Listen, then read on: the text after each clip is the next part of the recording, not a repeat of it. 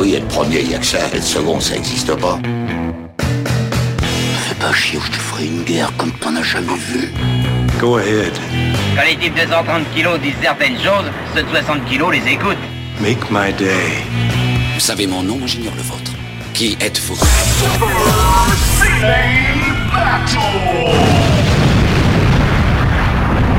Le second, c'est un con. Super Ciné Battle, c'est le podcast où nous établissons le classement ultime du cinéma. Nous prenons vos listes de films que vous nous adressez pour les classer du meilleur au pire afin d'obtenir LA liste ultime. Mon éternel bro de cinéma, Stéphane Boulet alias Plugin Papa. Mais oui, Daniel, bonjour Daniel, bonjour les auditeurs.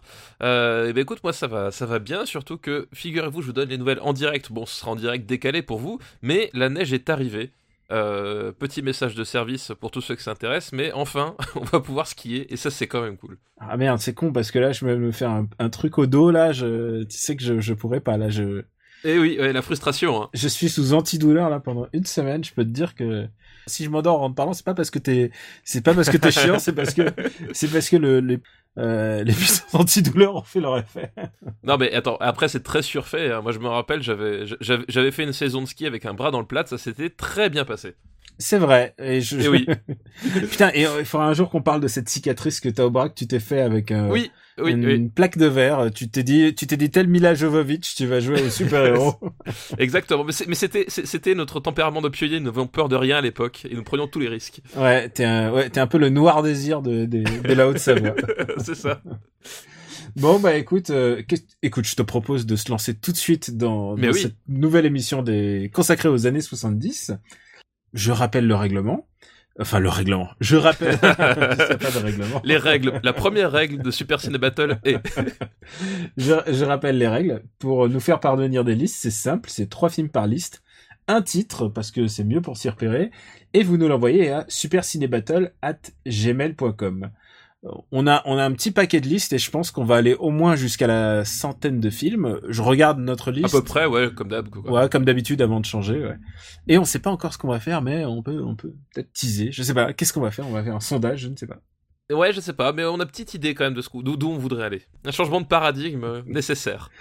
Et ben, on va peut-être faire un tour de notre liste, là où elle en est. Et oui, Alors, euh, c'est toujours euh, Monty Python Sacré Graal le premier, suivi de Dirty Harry, Baby Cart, L'homme des hautes plaines, euh, Lady Snowblood, et oui, Fureur du dragon derrière, euh, Le Cercle Rouge, suivi par euh, Superman qui ne, son cercle est rouge mais d'une autre façon. et, et c'est le premier film de super-héros de, de toutes nos listes, je pense. Parce Oui, que oui, oui, tout à fait. Il n'y en a aucun qui est aussi bien classé. Suivi d'un autre super-héros national qui est euh, Les Aventures de Rabbi Jacob. Oui, la, la préquelle des aventures de Jacqueline Jacob, hein, n'est-ce pas? Euh, non, c'est Rabbi, Rabbi, Rabbi Jacqueline, non? C'est, Rabbi Jacqueline, oui, c'est Rabbi ça. Jacqueline, oui, voilà. Et, et j'ai, Ah oui. j'ai déjà envie de pleurer, mais tu sais quoi, l'année des suites là de 2018, ça va être terrifiant. Ça nous promet un bel article. Et puis, oui, oh putain. un mont... Et je pense que ça nous promet un montage, si tu veux, si tu veux savoir. Et, J'en ai peur. et là, euh, on fait référence au montage qu'a fait papa pour mon article sur le meilleur du pire des comédies françaises. Oui, parce que voilà, faut resituer les choses, c'est que Daniel chaque année il fait un article sur les pires comédies françaises de l'année. Et elle est bonne, année- hein, elle est bonne. Hein, Elle est bonne, c'est vrai. Ouais. Mais on retient les pires parce que c'est notre tempérament. C'est plus drôle. Et voilà, et tu m'as donné comme instruction de faire une vidéo euh, qui allait faire fondre le cerveau des lecteurs, et je pense, sans, sans, sans, sans fausse modestie, y être arrivé. Je pense que c'est ton chef-d'œuvre. je crois aussi. ah oui, oui, bah, on mettra, on mettra le lien direct. On mettra le lien. Pour vous faire plaisir. Et on va juste resituer la fin. Donc euh, Star Wars Holiday Special, donc avec euh, la- à l'époque, à l'époque de l'enregistrement du précédent épisode, elle n'était pas décédée. Maintenant, elle l'est. Carrie Fisher, qui était visiblement sous psychotrope pendant qu'elle Ouais, le ouais, oui. dans Star Wars Holiday Special. Ouais, tout à fait. Et paix à son âme. Une personne importante de, de Super Ciné Battle. Et euh, juste au-dessus, euh, juste au-dessous plutôt, on a un nouvel amour de Coccinelle Oui, tout à fait. Euh, suivi de la bataille de la planète des singes. et Driller Killer, un film que tu oui. adores. Oui, que je, bah, je porte dans mon cœur, à sa façon.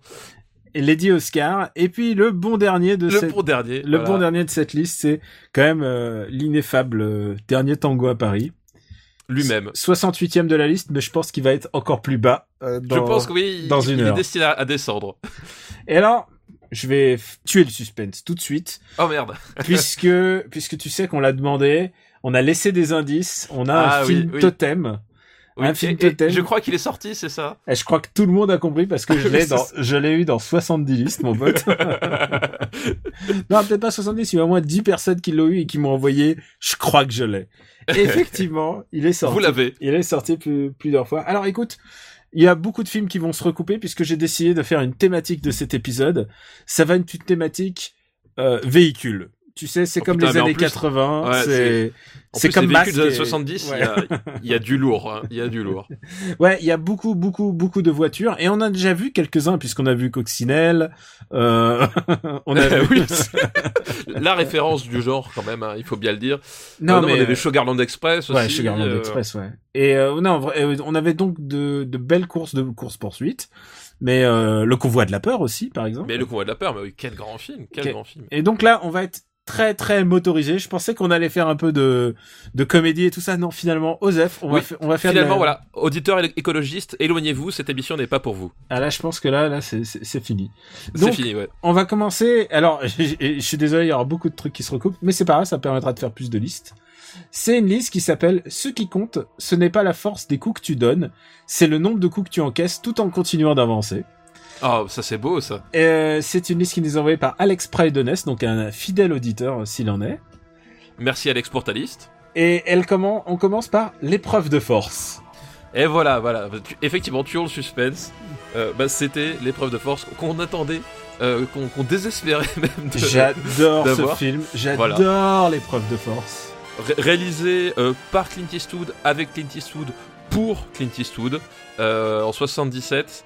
Euh, ce film est, est- est un monument, euh, c'est un monument démagogique euh, absolument démesuré. euh, de Clint pour Clint parce que il- en plus c'est avec Sondra Locke qui à l'époque était était sa compagne sa compagne alors je sais plus si elle était plus légitime à l'époque enfin bref il y avait tout un tout un Oui, c'était mais- son amante, enfin il y avait tout un truc comme Oui, ça. tout Parce qu'il était déjà marié, ouais.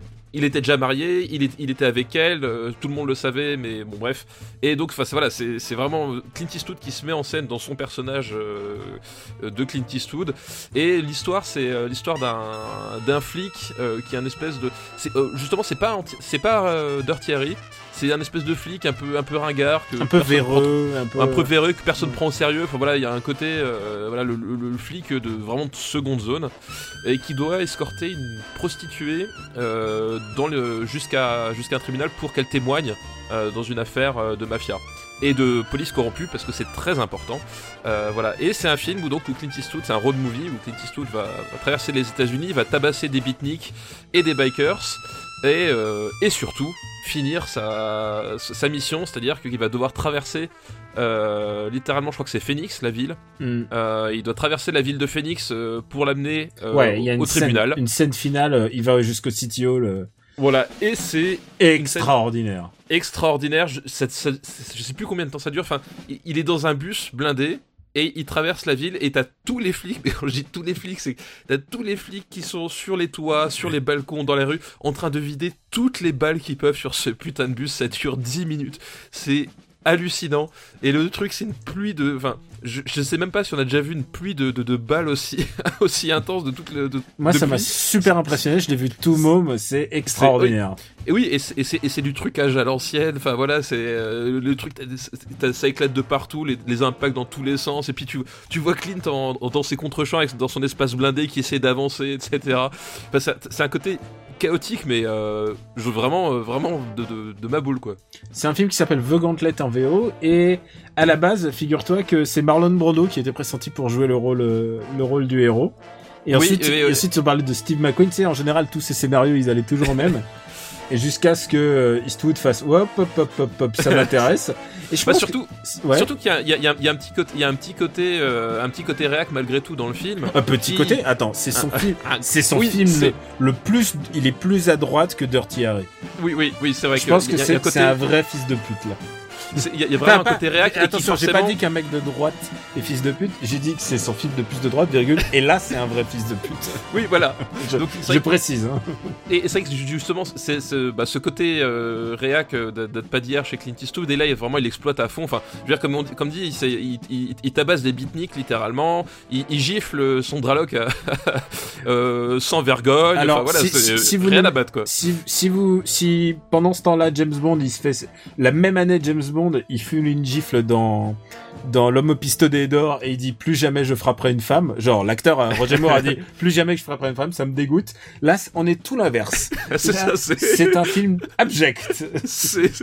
voilà et, et en fait et, et, euh, et, euh, on dit ça mais en fait c'est ce qui le rend tellement tellement ma boule quoi c'est que C'est l'incarnation du film des années 70, presque. Ah oui, c'est- Oui, c'est ça. C'est enfin, c'est euh, bah, d'ailleurs ce, ce bus, c'est c'est euh, l'expression de la virilité de Clint Eastwood, cette espèce de grand truc blindé euh, euh, tout long qui qui avance malgré tout et qui ne plie pas. Voilà. c'est- enfin, je veux dire, c'est c'est zéro subtilité, c'est bourrin au possible et c'est- et c'est ça qui fait vraiment son charme quoi. qui s'est un bus qui s'est tapé genre 8000 8000 projectiles de balles.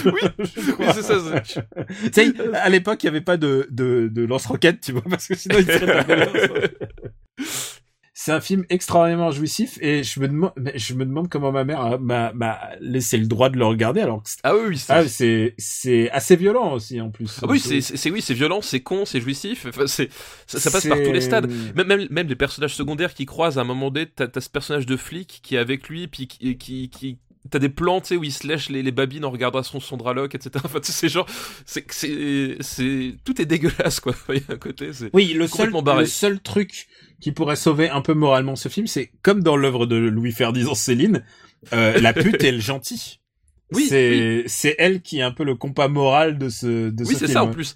Et, et, et, et- effectivement, c'est la seule et elle, Qui elle, manque elle de se faire purement- violer, qui manque de se faire violer une ou deux Oui, fois bien film. sûr. Ouais, non, Ouais, non, bien sûr. Et, effectivement, et c'est elle, alors justement que euh, elle est pointée du doigt comme, euh, enfin, c'est une espèce de paria de la société. Enfin, on voit comment les hommes la traitent, on voit comment Clint Eastwood la traite, et on voit justement comment bah, le- les autorités la traitent. Et c'est la seule à être, euh, à avoir un tout petit peu de rectitude morale dans tout ça, quoi.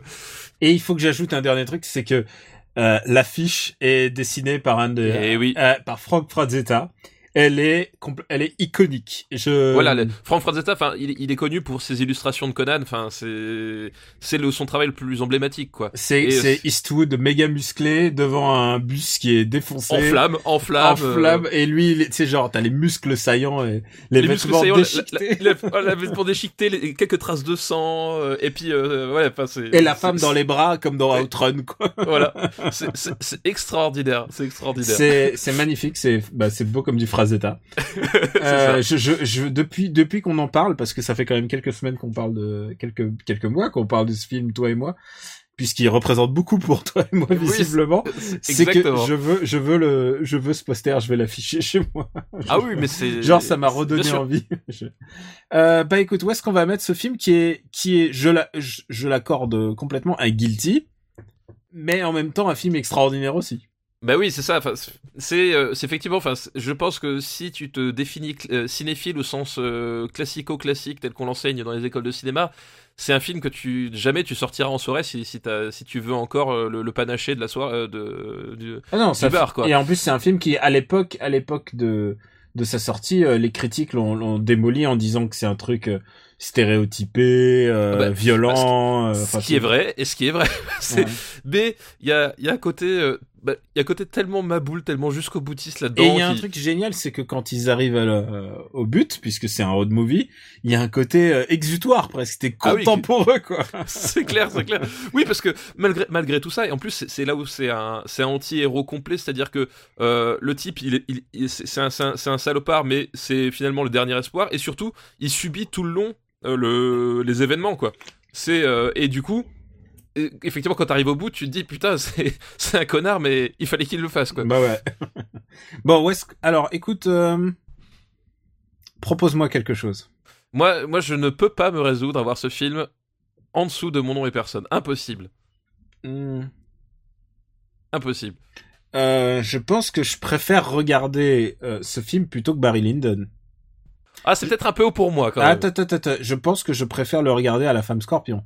Ah non, non, pas moi, quand même pas. Ah non. Oh, juste sous Barry Lyndon, ça c'est c'est pas tout à fait la même catégorie quand même de cinéma. Donc tu dis juste au-dessous de Barry Lyndon. Ouais, Donc au-dessus des trois jours du Condor. ouais. Tu sais que je, je pense que je préférais regarder ce film plutôt que le Cercle Rouge peut-être, tu vois. Oui, moi je préfère le regarder que Superman, ça c'est sûr quoi. tu vois? Donc toi tu dis au- au-dessous de Barry Lyndon. Ouais, quand même. Putain, Parce pour, que un, bon- pour un film qu'on a tellement hypé. Oui. Mais oui, mais tu vois, il faut aussi parfois savoir raison garder euh, pas, sur certaines choses. Pas toujours, mais sur certaines choses. Donc juste au-dessus d'Annie Hall. Oui, c'est ça en plus. C'est- J'ai revu Annie Hall il y a pas si longtemps et surtout j'ai revu Manhattan. Oui, t'en as- j'ai vu, t'en as parlé sur Twitter, ouais. Et ben tu sais quoi, euh, Manhattan a très très mal vieilli. Je oh là là, ouh là là, c'est un film Alors, très, pas revu très- depuis longtemps, donc je me prononcerai pas, mais euh, C'est un film- regarde un, un, très bon souvenir, mais... un film très très problématique. On en parle. je- Malheureusement, il n'y a pas Manhattan aujourd'hui au programme, mais on en reparlera. Ouais. mais écoute, le deuxième liste de la film d'Alex, c'est Voyage au bout de l'enfer. Ah, Michael Cimino, euh, Christopher Walken, euh, Robert De Niro, Meryl Streep, euh, puisqu'elle est à la mode aujourd'hui à raison. Tu sais ce que j'adore en toi, c'est que c'est que t'es un véritable Wikipédia humain. On prépare pas les émissions et genre je lui dis tac et il me sort le casting, mais genre dans l'ordre dans l'ordre d'importance En plus, et il y a John Cazale aussi, qui est un personnage extrêmement important dans le film, qui est un acteur que, que, que j'adore. Qui est... John Cazale, tu vois, c'est un peu le. Comment dire Le, le second rôle éternel du, euh, du cinéma, euh, du bon cinéma des années 70. C'est le frère qui trahit dans le parrain, c'est le type qui perd les, qui perd les pédales dans un après-midi de chien. Euh, voilà, et donc c'est c'est- c'est un, des, un, des un des personnages de la bande de- du Voyage au bout de l'enfer. Enfin, c'est un acteur que j'adore, John Cazale, quoi. Alors que Ah non, personne remet son nom d'habitude. Super acteur, mais aussi parce que il est un peu polymorphe. C'est-à-dire à part son large front, il y a rien qui le caractérise Ah bah, vraiment. il a et puis oui, puis il a, il c'est pas non plus, euh, enfin il a pas la tête d'un playboy. Hein. Euh, mais non, non. en, tant non. que petit moustache, c'est quelqu'un qui m'a beaucoup marqué quoi. Enfin voilà, je, je- voulais rendre hommage à John Cazale parce qu'on n'en parle pas assez. Et, par contre, il a un rôle important dans Voyage au bout de l'enfer. Oui, il a un rôle très important. Enfin l'histoire vite fait, c'est c'est en fait un, un groupe d'amis euh, qui vit, alors je sais plus dans quelle euh, dans quelle ville En exactement. Enfin, c'est en Pennsylvanie. Et je le sais parce que j'ai un, pote, j'ai un pote euh, qui est en Pennsylvanie qui m'a envoyé un mail le, le jour de l'élection. Il m'a dit ils sont devenus fous. Ah oui, voilà. Et en fait, donc c'est c'est c'est c'est une bande de potes, cette espèce de, de, de jeunesse dans un, un peu ouvrière qui se retrouve ben euh, pris dans le dans le Vietnam tout simplement. C'est pas un film de guerre. un- mais c'est un film sur la guerre, c'est-à-dire que euh, il y, a, y a des scènes au Vietnam, dont la, dont les, les fameuses scènes de Christopher Walken euh, avec son lance-flamme, puis plus tard, euh, euh, puis plus tard avec le, la fameuse scène de, du, euh, de la roulette russe qui a Ouais. marqué euh, des générations entières. Euh, mais euh, tu passes beaucoup de temps avec eux avant. T'as as, l'interminable scène du mariage qui, qui en fait est, est centrale pour comprendre euh, Bah, bah, les motivations et les motivations, le- ouais. les relations, et, et qui fait que au moment où tout dérape, euh, malgré eux, parce que pour le coup c'est vraiment malgré eux, euh, ces personnages, bah tu t'es avec eux, enfin voilà, t'es t'es, pris avec eux, tu pleures avec eux, tu, tu souffres avec eux, quoi. Et il y a beaucoup de temps aussi sur euh, après, c'est-à-dire le, retour au pays, comment se réhabituer, qu'est-ce que cette guerre a changé dans cette Amérique-là. Voilà, enfin c'est un film, c'est un film vraiment extraordinaire, quoi. Enfin, ça dure quasiment 3 heures, mais tu les vois pas passer, pas quasiment, je crois même 3 heures. Enfin, tu les vois pas passer. C'est c'est à la fois lyrique, à la fois dur, à la, fois tendre, à la fois euh, contemplatif. Enfin, vraiment, euh, c'est pour moi le, le plus grand Chimino, quoi, largement. Ah, je pense que c'est mon Simino préféré aussi. Euh, Il y a un truc qui m'a toujours choqué, c'est que le titre Voyage au bout de l'enfer ne reflète pas du tout le titre Oui. VO qui est The Deer Hunter. Deer Hunter, ouais, exactement. Et, et par- pourquoi? Parce qu'il y a des scènes de deer hunting dans le dans le film. Voilà. quoi. Exactement, parce que justement, le, le film euh, s'articule autour de ça, c'est-à-dire que ils avaient cette coutume d'aller chasser le, le cerf, et en fait, quand ils reviennent du Vietnam, ils essaient de la perpétuer, sauf que bah, quelque chose est cassé.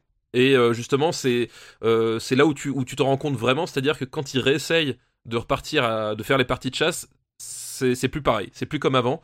Et euh, voilà, enfin, c'est vraiment un pivot essentiel euh, dans le parcours des personnages et qui, effectivement, le titre français Voyage au bout de l'enfer est très, euh, très rentre dedans. Enfin, Très voilà, qui- générique, ouais. Ouais, le mec qui voulait pas se faire Alors chier. que, euh, alors qu'on parle d'un film quand même où il y a, y a un mariage qui dure, il dure quoi, 45 minutes, non, sans déconner. Oui, oui, un truc comme ça, oui, c'est c'est c'est C'est une super long. Le... C'est ouais, si vous aimez un peu genre La Graine et le Mulet, et le film de cinéma de Keshish avec les scènes à rallonge, Simino avait déjà tout dedans. Hein. Avait, avait, avait tout dedans, exactement. Euh, bah écoute, où est-ce qu'on va le mettre? Parce que c'est un film important. euh, c'est- un film, enfin incontestablement important. Et Ah surtout oui, que j'adore revoir en fait. Il est super Oui, beau. puis- Et, il a, et, et, et, et c'est un cinéma total, c'est-à-dire que t'as as autant pour le cœur que pour le- la tête, euh, que pour les yeux. Enfin, Et c'est la photo- pe- la perf de Robert De Niro extraordinaire. Et en plus, et en plus, surtout Robert De Niro qui est, qui est dans un registre qui, qui est pas du tout le, le registre euh, habituel. Enfin, il est vraiment. euh, c'est là que tu vois que c'est un, acteur extraordinaire parce que euh, il est vraiment dans un registre qui est complètement différent. Et tu te dirais justement au début, le casting facile, ça aurait été de le mettre dans le rôle de Walken en fait. ah oui, tu vois ce que d'accord. je veux oui, dire parce que je vois exactement ce que tu veux dire. Alors que Walken est génial dedans. Mais justement, le casting facile, c'était de prendre De Niro pour ce rôle-là. Puis en fait, justement, il, il- il le switch sur un personnage qui, est- bah, qui est beaucoup plus introverti, beaucoup plus intérieur, et il est sublime. Et justement, et le, et le duo qu'il forme avec Walken, enfin, enfin, c'est quel grand moment de cinéma, quoi. Et en plus, c'est un film sur l'amitié d'immigrés, euh, d'héritiers d'immigrés russes finalement aux États-Unis, donc ça me touche un petit peu. Oui, c'est ça. Il y a, y a en plus cette ce- dimension-là. Voilà.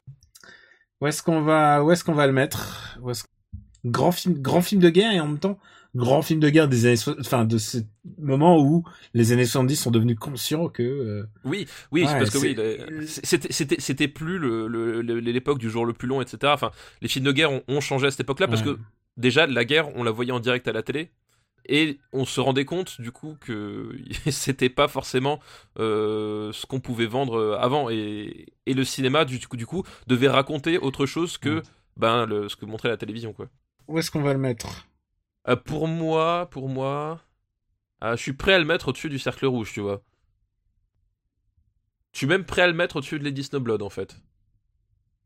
Écoute, ouais, je pense que ça mérite d'être au-dessus de Melody Slow Blood. Ouais, je pense aussi, ouais. C'est vraiment un grand film avec les, les, les meilleurs acteurs au meilleur moment et, et c'est le meilleur chemino. Voilà, exactement. Encore un mec que nous a enlevé 2016, putain, attends, ouais. C'est incroyable, hein. C'est la vache. Fuck 2016. J'aime pas 2017, mais Oui, mais on n'a pas l'aime 2016 pas en non plus. avance. bah surtout, tu sais, en fait, si tu fais le bilan, mais tous ces grands acteurs qui vont nous quitter euh, coup sur Oui, je coup, tu vois ceux auxquels je pense, quoi. Tous Ouais, ces- exactement. cette Ouais, génération d'acteurs français qui va disparaître bientôt là et dernier film de la liste d'Alex où pour l'instant il n'y a pas encore de doublon mais tu vas voir après euh, ça va se recouper Ça, tout le temps Au bout d'un moment, on va y arriver. ah bah oui c'est le survivant Oh putain, oui, le survivant. Donc, euh, Avec- c'est avec Charlton Heston Et oui, le survivant, donc c'est euh, qui a été, euh, qui est, c'est l'adaptation de du de Je suis une légende, du, fa- du fameux roman de Matheson qui sera réadapté plus tard avec Will Smith. Le survivant, donc c'est en gros, ça raconte plus ou moins le, le récit de- du dernier homme sur Terre. Euh, qui survit euh, suite à une guerre biologique, euh, voilà quoi. C'est c'est, le le pitch de départ. Sauf que du coup, ils ont changé pas mal de trucs parce que il me semble dans le roman, les, la menace en fait c'était des, des, des- personnes qui ont muté. Enfin, je sais plus si c'est, enfin, je sais plus si c'était des vampires. Enfin, il y avait un truc. Ah Euh, tu veux dire un je- twist entre le roman et le, le film Ouais, c'est ça. Je crois Mm. que c'est- des vampires ou des morts vivants, un truc comme ça. Et du coup, pour la version de Charlton Heston, ils ont pas voulu reprendre ça parce que je pense qu'ils se disaient ça va être trop compliqué ou les gens ça va pas marcher. Donc ils reprennent globalement des espèces de nazis parce que c'est tous des albinos qui, qui se mettent à vouloir tuer euh, Charlton Heston quoi. Ouais, parce que qu'est-ce qu'il y a de plus terrifiant qu'un zombie? C'est un nazi Bah pas pour Charlton Heston, c'est ça qui est le plus curieux en plus. C'est que pour le coup, il, il devrait être content euh, de retrouver euh, des types comme ça. est-ce que tu seras d'accord pour dire que c'est pas le meilleur Charlton Heston? Non, non, clairement pas. En plus, c'est un film, en fait, au-delà du, du film, parce que le postulat de départ de le dernier homme sur Terre, etc., qui, qui doit faire face à la menace, euh, est intéressant, mais c'est exploité de façon extrêmement basique, c'est-à-dire c'est bah, le type avec son gun qui, qui, est le dernier rempart de la civilisation et ça s'arrête là, alors que le, roman de Matheson est quand même beaucoup plus subtil sur la position du survivant par rapport justement aux, euh, aux, aux- zombies ou aux vampires qui, qui sont face à lui. Là, t'as pas du tout cette dimension, t'as as vraiment un côté glorification. Euh, D'ailleurs, Charlton Heston avait influencé le, le tournage et le Ah bah oui, pour changer- par rapport à son idéologie lui Voilà. elle-même changeante Voilà, c'est qu'il a, il a, il- c'est lui qui a insisté pour que le, le- son personnage ait un flingue en permanence, alors qu'au départ, il, il devait pas en avoir dans le scénario. Enfin voilà, il a, c'est lui qui a voulu vraiment faire ce, ce, ce, ce film euh, purement, euh, purement ba- bateau, pour purement bidon, voilà, d'un type avec son gun qui, qui survit et qui, et qui est le compas moral que la- que l'Amérique cherche euh, dans toute la dégénérescence des années 70, quoi. Écoute, moi, c'est pas un film que j'aime, j'aime, je, je suis pas fan de ce film. Non, moi non plus. Il y a un truc qui me choque à chaque fois, enfin, je l'ai vu deux fois dans ma vie. Euh, c'est, euh, c'est les one-liners. Les one-liners de ce film Oui. sont c'est un film où genre Charlton Heston il est là pour se la jouer mais mais ça tombe toujours à plat en fait c'est les... on dirait un film bizarrement tu vois je dirais on dirait un comics des années 90 tu vois tout Oui, est là pour essayer de faire cool mais ça tombe à plat Bah, surtout qu'en plus c'est- cheap. Enfin, la mise en image, le, enfin tu sais le, le, le côté le monde détruit. En fait, c'est- c'est trois rues éclairées, mal éclairées de nuit. euh, voilà. Enfin, t'as un côté, euh, un côté vraiment cheap quoi aussi. Et, et le plus le plus hallucinant, c'est que c'est enfin c'est vraiment pour moi le le l'anti soleil vert euh, absolu. Tu vois, si tu Ah prends oui, Charlton. Heston, années 70 euh, science-fiction, c'est l'anti soleil vert absolu. c'est bizarre à quel point euh, oui ce mec là a été a marqué la science-fiction et la post post-apocalyptique enfin c'est- assez bizarre de voir Oui, que oui. il a fait l'alpha et l'oméga de l'histoire cet homme là Exactement, exactement. ouais. Et si je peux ajouter aussi un truc, c'est que c'est, je crois, le premier film euh, où il y a le premier baiser interracial à l'écran. Ah peut-être. Il, euh, il, roule, il roule une galoche à Rosalind Cash et euh, qui était noire et donc c'est le premier premier film quoi où tu où tu vois euh, Et, c'est là que les Américains ont découvert que être noir n'était pas transmissible en fait, c'est ça non non attends y a quand même quand même on arrive quelques années après. Après Martin Luther King merde. Non non non mais euh, attends tu peux dire ça mais en France quand est-ce que ça s'est arrivé tu vois je suis faut pas trop se la ramener quand même c'est clair, c'est clair. écoute mais c'est c'est quand même un film qui met euh, que je suis je suis pas ouf quoi je Ah non non non mais un film non, qui s'appelle The, The Omega Man en VO. ouais, en VO tout à fait. Euh, Et euh, pour moi, ça va bas, ça va ça va bas bas bas genre, ça va sous Sug- Sugarland Express, ça va. Pour moi, ça va en dessous de Star Trek, tu vois, ça va. euh, ah ça va en dessous de Star Trek? Ok d'accord Ah oui, clairement. Enfin, je- oui oui Vraiment. mais en même temps je trouve qu'il y a un petit côté un peu rigolo euh, dans ce bah, il y, a un- film. il y a un côté un, un peu nulos, un côté Ouais. euh, semi-nanar, quoi. Mais pas pas suffisant, c'est-à-dire que ça, ça, Non, ça reste un peu chiant. ça peut vois. pas aller sous sous Star Trek 1 c'est pas possible Alors, juste en dessous de Sugarland Express. tu vois, D'accord, ok. Pas beaucoup plus haut, quoi. d'accord c'est dans le marbre ça y est C'est gravé dans le marbre, exactement. mais écoute on remercie Alex pour sa liste Merci Alex. Très très bonne liste. Attention, prépare-toi, c'est une liste qui nous est envoyée aussi par un auditeur fidèle, on le remercie, c'est Pascal Garcin. Merci Pascal. Et alors, il nous a envoyé une liste qui s'appelle Bus ou Camion. Évidemment, il y a l'épreuve de force dedans. Évidemment. Merci forcément. d'avoir pensé à nous. Et le deuxième film de sa liste, et aussi un film qui va revenir souvent, c'est un film qui s'appelle Duel. Ah, alors, duel. Je vais te raconter une petite anecdote personnelle. Oh Enfin, oui, oh oui, une on- anecdote. Voilà, on, on est entre nous, hein, tu vois, on est, on est tout seul, isolé. Attends, un Euh, film- un- juste, juste pour dire, un film de Steven Spielberg quand même. Voilà, mais justement, c'est en fait, euh, euh, dans les années 70, au milieu des années 70, euh, ma mère était étudiante en médecine et elle faisait son, son internat à, Strasbourg. Et elle avait un, un compagnon euh, de, de promotion qui était, euh, je crois qu'il était né aux États-Unis, mais il était originaire d'Ukraine, etc. Et un soir, euh, c'était en 73 ou 74, il, lui fait euh, Ah bah tiens, j'ai un, cousin qui, se lance dans le, cinéma. Il a, fait un film là, il, est sorti au, au cinéma d'arrêt d'essai. euh, ça vous dit d'aller le voir Donc ils vont le voir et le film en question, bah, c'était Duel. Voilà. Et, et donc du coup, c'était, c'est- tu vois, j'ai, un, lien très indirect avec Steven Spielberg. J'aime bien me le rappeler. Et, euh, et Bah, voilà, écoute- ils, a- ils avaient découvert le, le Sp- Spielberg de cette façon-là à travers euh, un cousin éloigné qui, qui vivait et qui vit toujours en France d'ailleurs, il me semble. Mais écoute, je, je te raconterai mon anecdote Spielbergienne et Lucasienne Un- une autre fois, parce que pour- Voilà, il, il en faut, il en faut pas trop. Mais en même temps, tu sais quoi? Dick Rivers, c'est le cousin de George Lucas, donc à partir de là, euh, À partir de là, tout est possible. c'est, eh, ça m'a fait un choc. Tu vois Dick Rivers sur le tapis rouge euh, pour Star Wars. Qu'est-ce qui se passe, quoi? Bah ouais, c'est son, c'est son zinco, quoi. Mais bon, bref, Duel. Euh, oh non, un duel qui est en fait un, un techniquement un téléfilm. hein. Oui, à la Ouais. base, c'est un téléfilm. Mais il est sorti au cinéma, il est sorti euh, deux ou trois ans euh, plus tard. Il date de 71, mais il est sorti au cinéma chez nous, en fait. Euh, dans les cinémas, euh, dans les salles obscures. Et c'est aussi l'adaptation d'un livre de euh, Matheson euh, qui euh, qui a fait bah, donc I Am Legend dont on a parlé juste avant. Juste avant, voilà. Putain, mais le hasard, évidemment. Ouais, et, euh, Mais attends, on va, et- on va apprendre que, que Spielberg est en haut de sa voix en ce moment. c'est je m'apporte. Oh, Steven Spielberg. Steve. Et, euh, et l'histoire, elle est très simple, c'est celle d'un représentant de commerce qui euh, qui doit faire un, qui doit parcourir les routes pour un pour un job et qui se qui est poursuivi par un camion. euh, sans trop qu'il sache exactement pourquoi. Et le film ne va tenir que là-dessus. Et c'est génial. En fait, enfin, le, le plus grande réussite du film et le truc qui est extraordinaire, c'est que euh, Spielberg traite son camion. Enfin, c'est un film de monstre en fait. Hmm. C'est-à-dire qu'il il traite son camion comme il va traiter, d'ailleurs plus tard, c'est vraiment le prototype des Dents de la Mer. Euh, il va traiter son camion comme un monstre et il va euh, s'appliquer à utiliser les, les codes du film de monstre, les codes de, de, de, de, de l'épouvante presque à ce camion qui, qui bah déjà son allure complètement rouillée, qui, qui, qui, est, qui est superbe. On, on voit jamais le visage du, du conducteur, on voit au mieux ses mains et ses et ce qui fait que c'est complètement désincarné et t'as vraiment ce côté, euh, ce côté presque euh, bah, à- un peu à la Christine de Carpenter, tu vois, ce côté justement euh, démoniaque, c'est, le camion qui est vivant et qui lui en veut, et c'est, ça qui donne toute la force au, au film, la force évocatrice du film, quoi, C'est- vient, de là. C'est presque un Transformer, on peut dire. Oui, il y a un côté, il y a un côté effectivement de, un côté Transformers, ouais. Vraiment, il y a un côté, le, le, le camion et le jouet et le centre de toutes les attentions, quoi. Exactement, exactement. Et, euh, et ce qu'il y a de fou, c'est que, euh, comme dit, c'est, juste un type qui est poursuivi pendant une heure, euh, une heure vingt. Il est pas très très long. Mais alors, alors, euh, il y a plusieurs durées de hum, Oui. du film en fait, puisqu'en fait, quand il est sorti à la télé, euh, il était plus court. Et en fait, il a été diffusé, euh, il a été diffusé en France au, au Festival d'Avoria. Il a gagné, il l'a gagné d'ailleurs. Et, euh, et du coup, ils se sont dit, on va le sortir au cinéma. Et du coup, ce qui s'est passé, c'est que Spielberg, bah, il a retourné des scènes. Euh, c'est un peu son Rogue One. Il a retourné, il a retourné des scènes pour pour que le film ait plus de, de matos à montrer, pour qu'il dépasse l'heure et demie.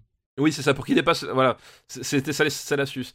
Et euh, non, mais voilà, et ça repose que là-dessus, mais en fait, euh, c'est bah déjà, euh, tu vois tout, le- tout le sens du rythme de, de, de, de- Spielberg, le- la mise en scène, le montage, c'est parfait. Puis il arrive à ménager ça avec des, des, des, moments de tension pure qui sont en dehors de la voiture, c'est-à-dire le moment où il essaie de, de savoir qui c'est. T'as cette fameuse scène où il est dans le, dans le diner et il essaie de trouver quel chauffeur c'est. Et c'est, ça passe que par des jeux de regard, des, sur des détails, etc. Et tu as toute l'attention. Enfin, c'est, un film où tu transpires parce que ça se passe sous une chaleur écrasante et tu transpires tout le long avec les acteurs. C'est, euh, c'est extraordinaire. C'est un film que j'aime beaucoup aussi. Et où est-ce qu'on va le mettre? Alors moi, je, moi, je, moi, je le dis d'emblée, c'est un de mes Spielberg préférés ever, genre. Ah ouais, vraiment Ever? Ah oui, ah oui, moi c'est une claque, c'est une claque et je le- à chaque fois que je le revois, c'est genre je, je repense à, à Michael Bay qui fait exploser 14 000 immeubles euh, dans ses films et qui arrive pas à avoir un dixième du milliardième de, de l'intensité de, de Spielberg qui te filme un moustachu et un, un camion dans un désert avec avec sa caméra quoi. Et je trouve c'est une leçon de mise en scène absolue quoi.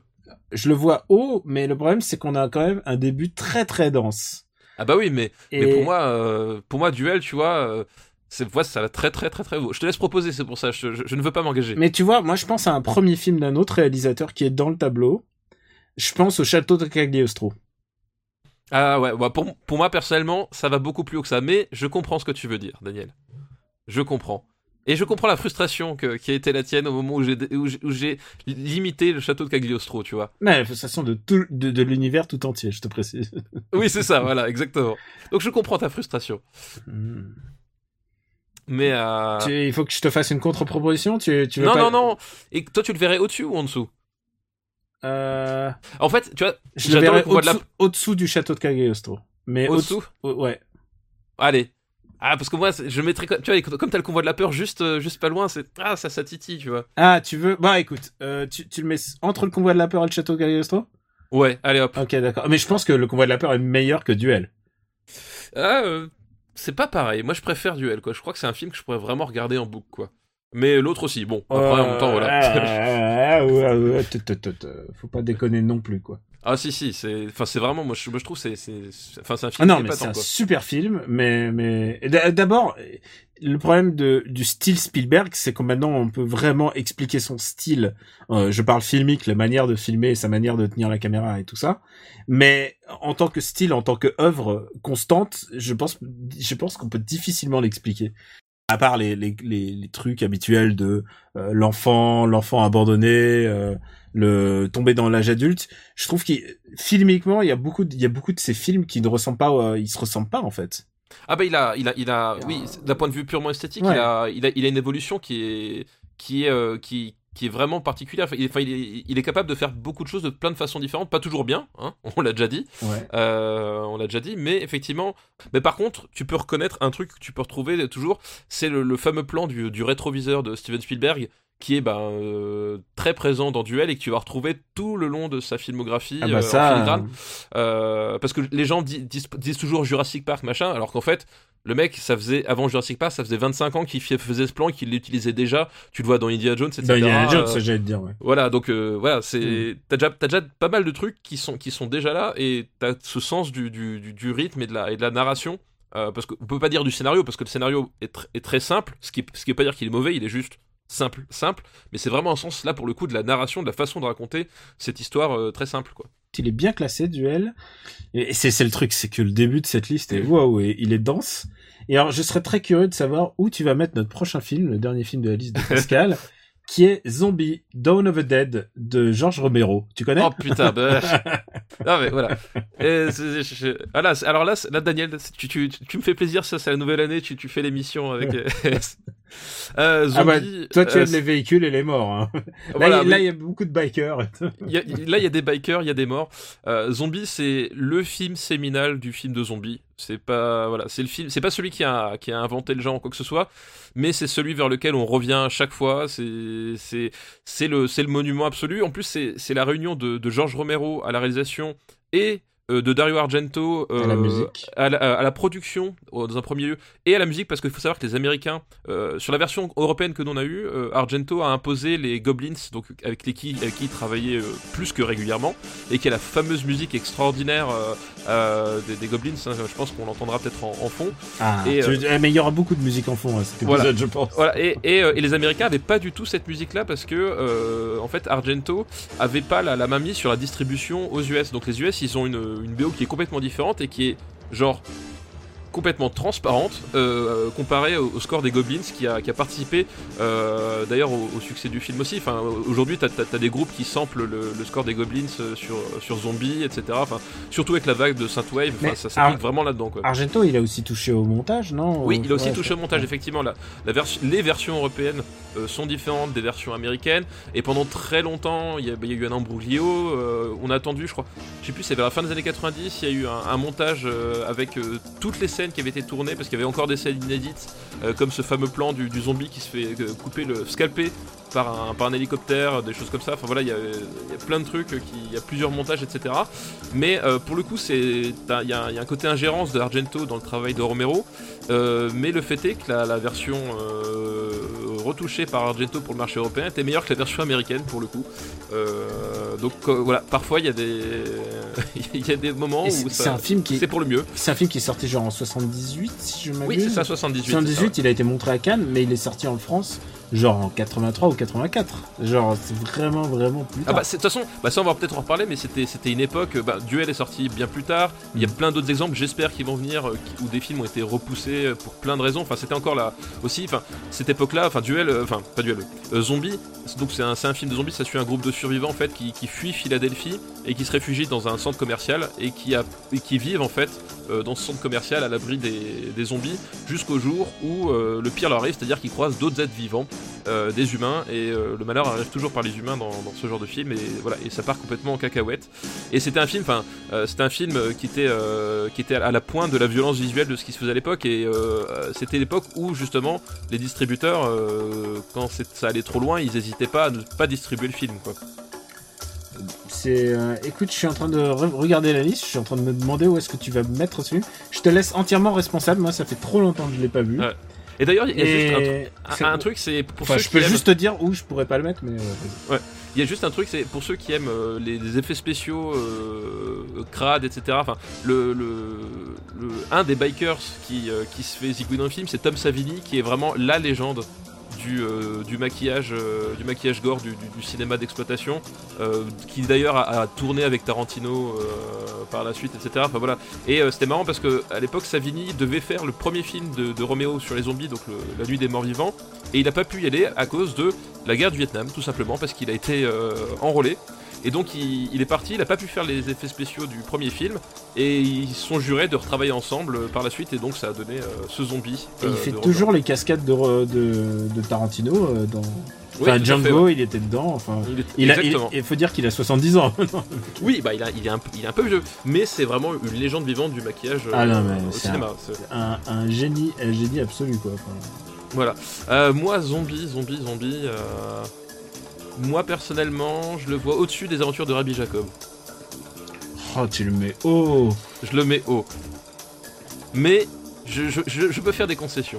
Bah ouais, non, pas zombie quoi. Je veux dire. euh, Ah bah, je, je veux dire, ah, c'est un film d'horreur, c'est nul les films d'horreur. Non, non, mais je veux dire, je, pré- je préfère regarder Rocky Horror Picture Show que zombie.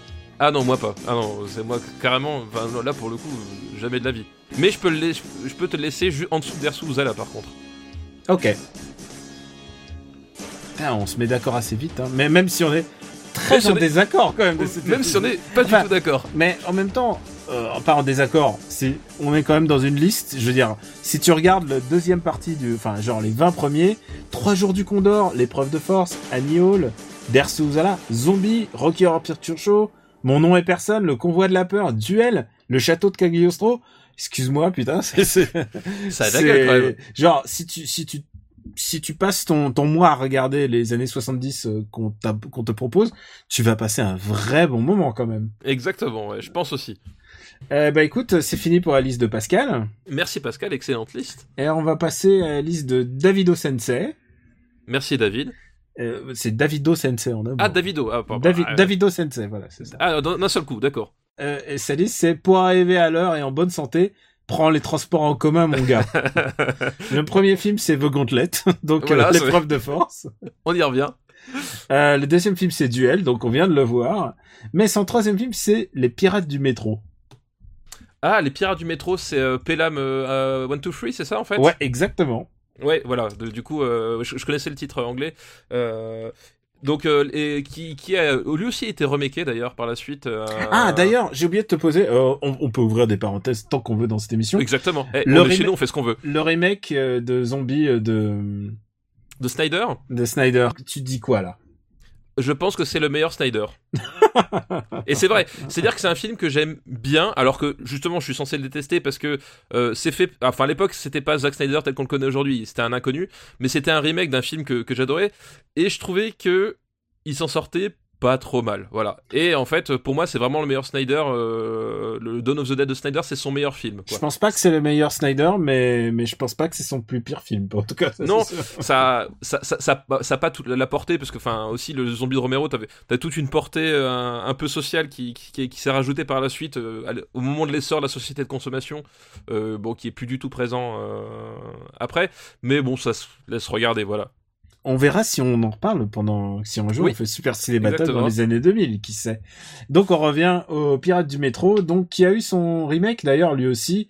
Avec euh, Tra- Travolta euh, et, Et Denzel Washington, Tony Scott, ouais. ouais, de Tony Scott, oui. C'était, il euh, s'appelait, il s'appelait l'attaque du métro 1, 2, 3. Voilà, exactement. Ouais. Et, euh, et ben, d'ailleurs, il y a petite anecdote sur les pirates du métro, c'est que c'est le film de- dans lequel Tarantino a repris les idées de Mr. Blue, Mr. Green, Mr. Brown, Ah, les, les Euh, noms de code, ouais. les noms de code de, de, euh, de Reservoir Dogs, ça vient de ce film-là en fait. Et donc c'est une histoire de casse, du coup. C'est Mm. voilà, c'est des, professionnels à moustache et à, et à chapeau à carreaux qui décident euh, de faire un casse. Et euh, parce que l'histoire, voilà, c'est qu'il y a, y a, y a, ils veulent prendre en otage le métro euh, pour soutirer de l'argent, parce que bah, l'argent c'est toujours cool. Et euh, évidemment, ça se passe pas forcément comme prévu. Voilà, donc c'est un, un casse qui se passe mal. Voilà, un casque qui se passe mal avec, euh, avec Robert Shaw, donc le, le, le, badass ultime de, de Dans la mer euh, euh, qui, qui est dans les, dans les parages. Et, et comment il s'appelle aussi l'autre Je sais plus, je sais plus l'autre, le nom de l'autre acteur. Walter Matthau. Oh, voilà, Walter Matthau, euh, que j'aime bien aussi, qui est un, qui est un acteur qui, que, que- qui, qui est assez méconnu. Très sous-estimé, je trouve. Très sous-estimé. Ouais. Mais voilà, et donc ça fait, ça fait un, c'est le, c'est le duo flic leader des, des, des braqueurs qui, euh, qui est assez charismatique, qui, Et qui c'est est assez attachant. C'est vrai que c'est peut-être le, le, le problème de ce, bah, de ce thriller, c'est que les, les acteurs sont plutôt des, euh, sont plutôt des seconds couteaux, quoi.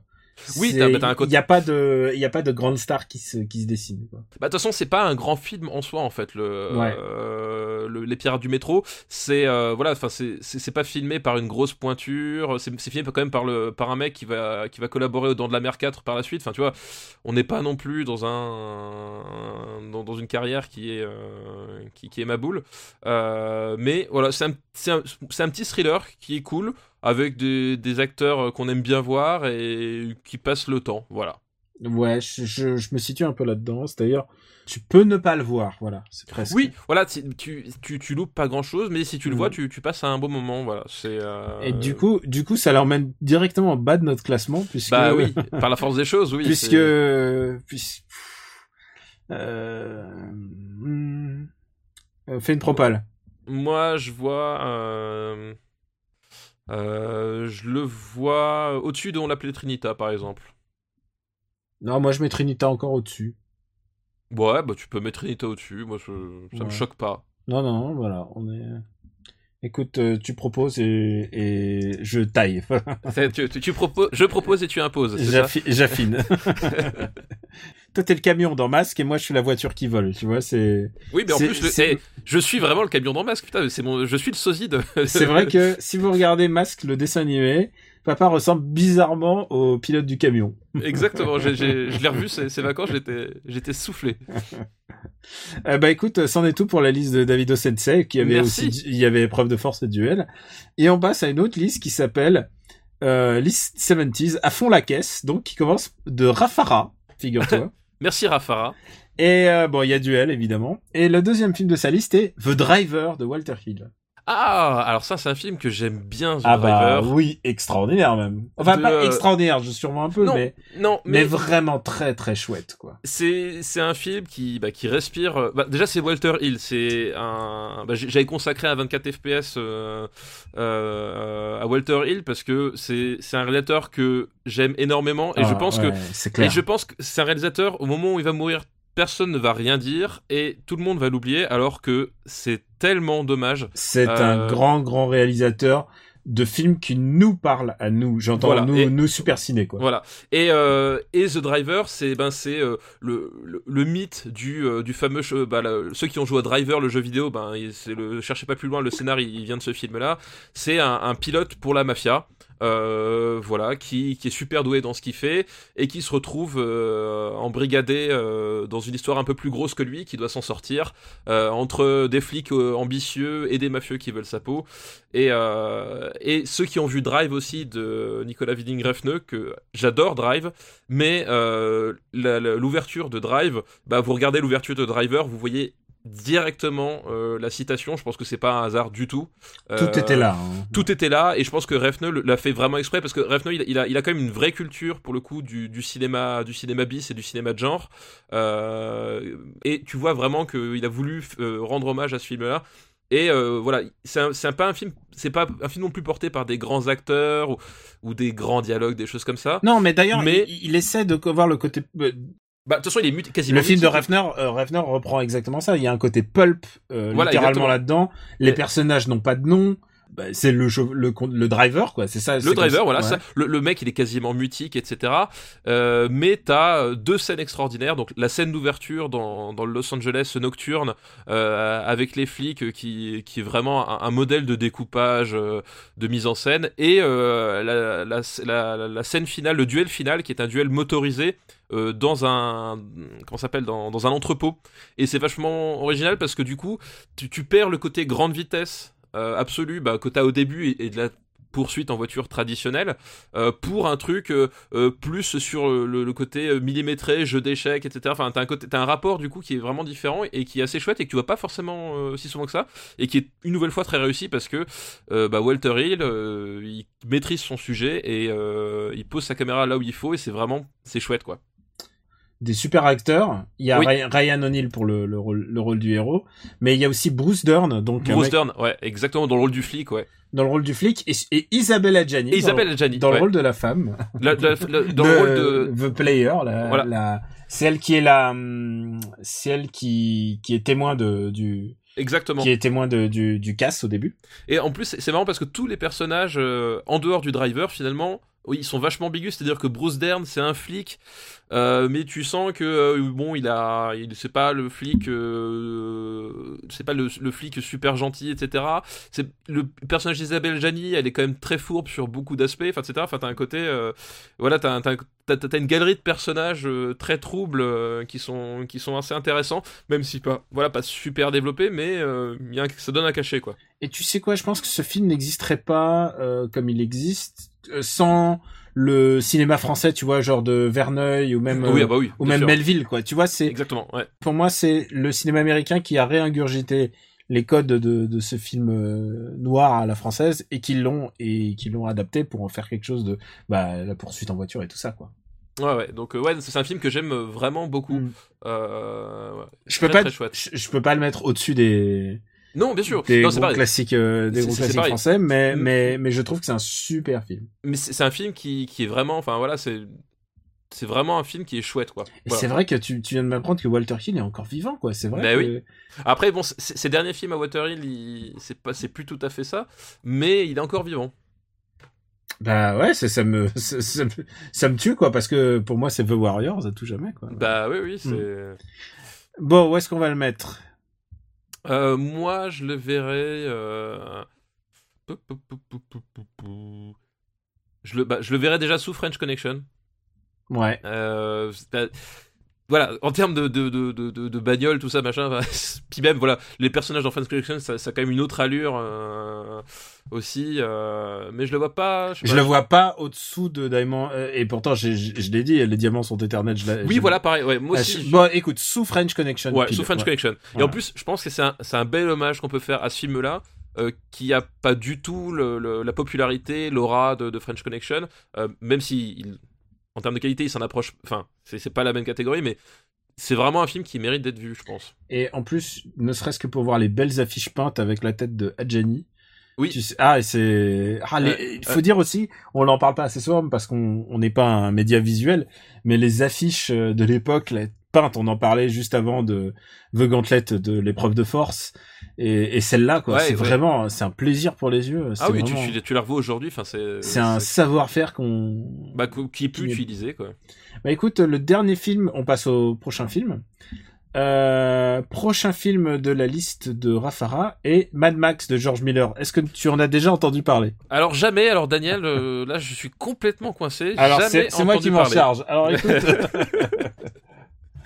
énorme classique, euh, monument absolu. Mais euh, Mad Max, c'est celui qui a fait naître euh, le template même du, du monde post, du mec badass post-apocalyptique qui ne pense qu'à sa gueule, mais qui en même temps a du cœur. Mais, mais en même temps, enfin, c'est marrant parce que le premier Mad Max, si tu regardes bien, Ce Le- n'est pas exactement le Ce Mad pas Max. Ouais. Voilà, Ce- c'est enfin celui qui a donné vraiment les codes du film post-apocalyptique qui va être ressucé dans tous les sens, notamment par le cinéma italien. euh, c'est Mad Max deuxième. 2. Ouais. Euh, parce que Mad Max 1, en fait, c'est très ambigu, c'est-à-dire que tu sais pas quand ça se passe. C'est un revenge, c'est un revenge movie. Non, tu sais que c'est- tu sais que un c'est revenge un, movie. Tu sais que c'est un post-apocalyptique. Oui, mais en tu fait, le t'as- devines, mais mais il y a rien qui te, on te le rappelle pas trop. En fait, on, te- on- on te dit que c'est que, que, que le, la civilisation est en crise, etc. Mais t'as as encore des flics, euh, t'as encore des, euh, Il y a t'as encore, la- des- il y a encore les routes. il y a encore des routes, il y a encore des institutions. Euh, à un moment donné, Mad Max prend des vacances. avec Mhm. sa famille. Euh, tu vois, t'as as des trucs comme ça, enfin, t'as un côté, euh, c'est- encore la vie normale, mais plus tout à fait.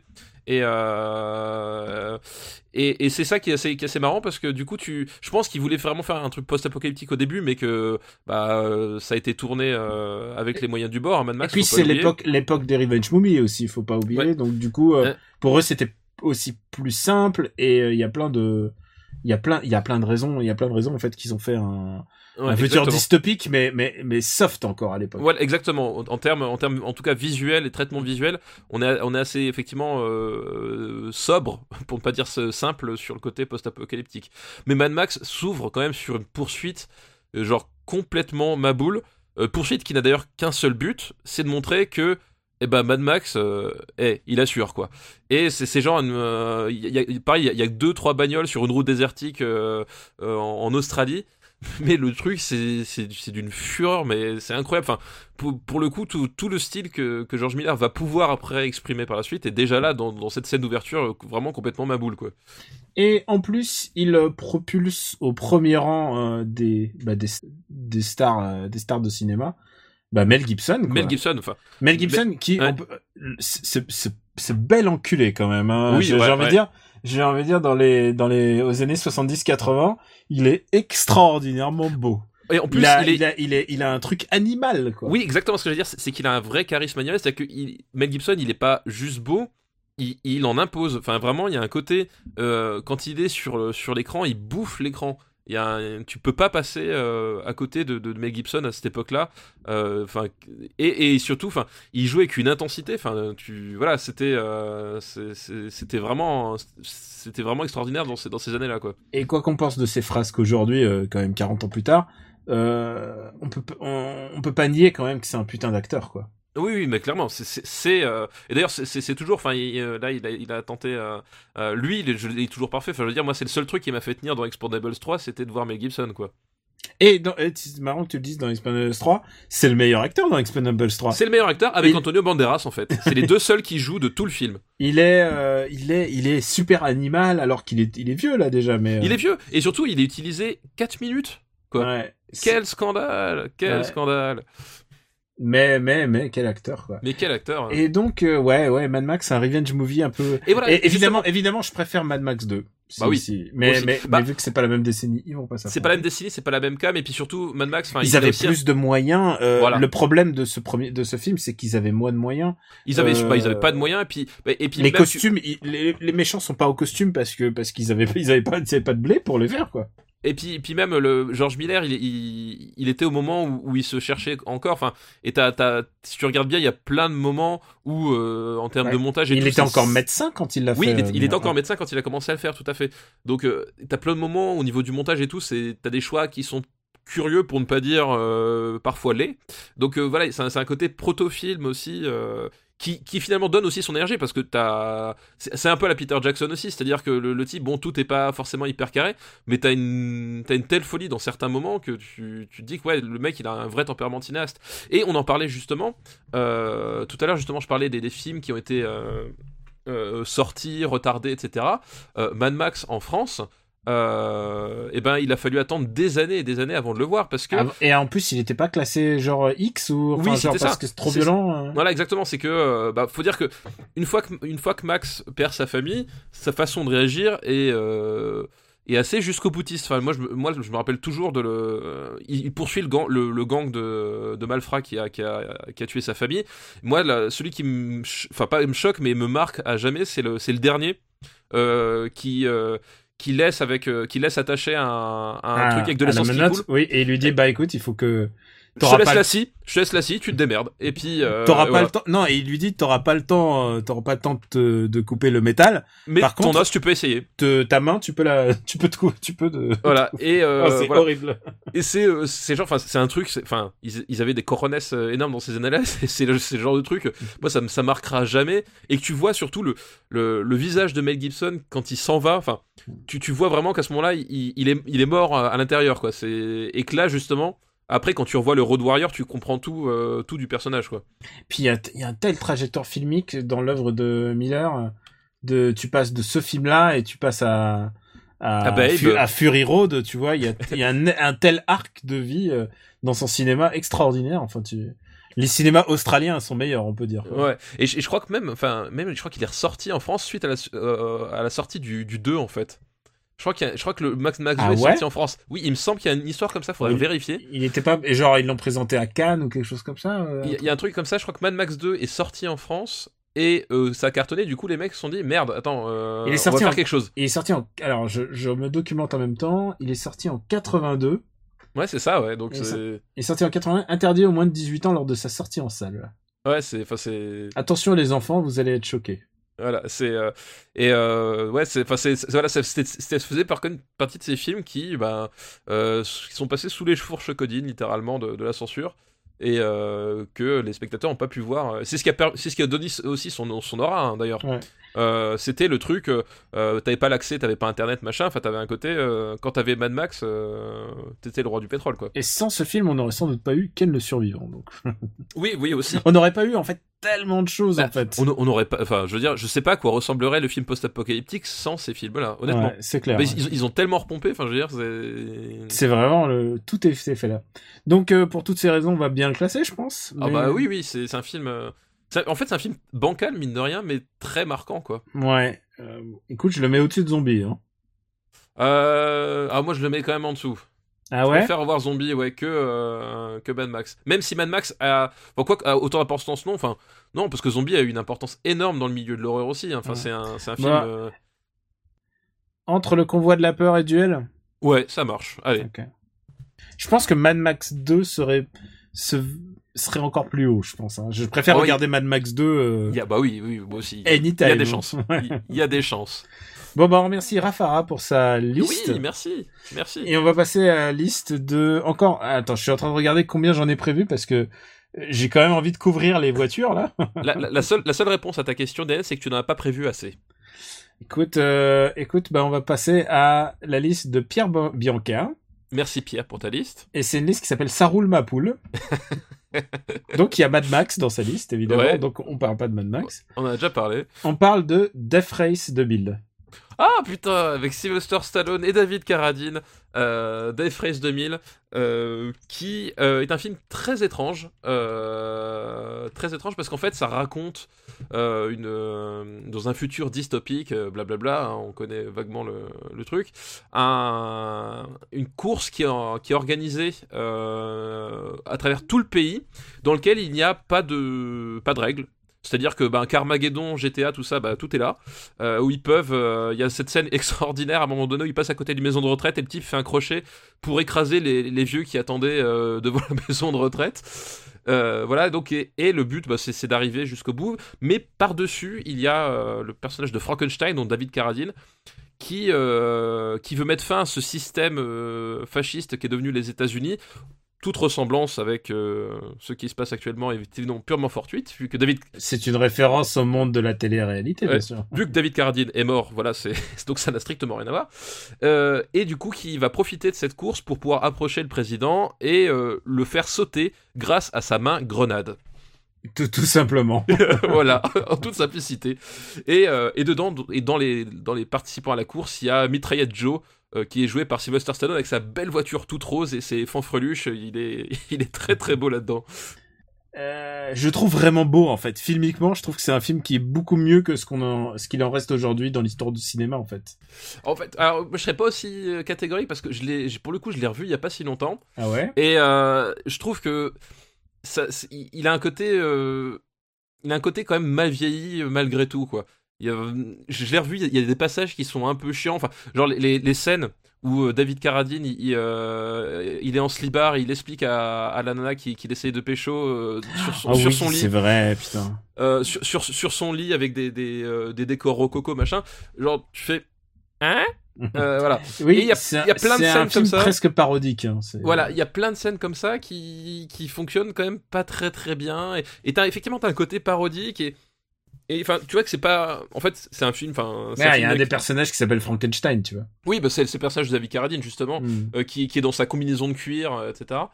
Et euh, il y a un côté, enfin, il y a un côté un peu mal branlé euh, qui fait que bon, c'est pas, c'est c'est un film qui est, qui, a- qui est intéressant, attachant, mais voilà, à revoir, bizarrement, je, moi quand je l'ai revu, bon, j'ai, je suis un peu fait chier quand même, malgré tout. Bah bah écoute, euh, on va le classer en. Film qui a été remaké lui aussi d'ailleurs. Bah, de toute manière, tous ces films ont été remakés. c'est genre. Toujours en moins bien.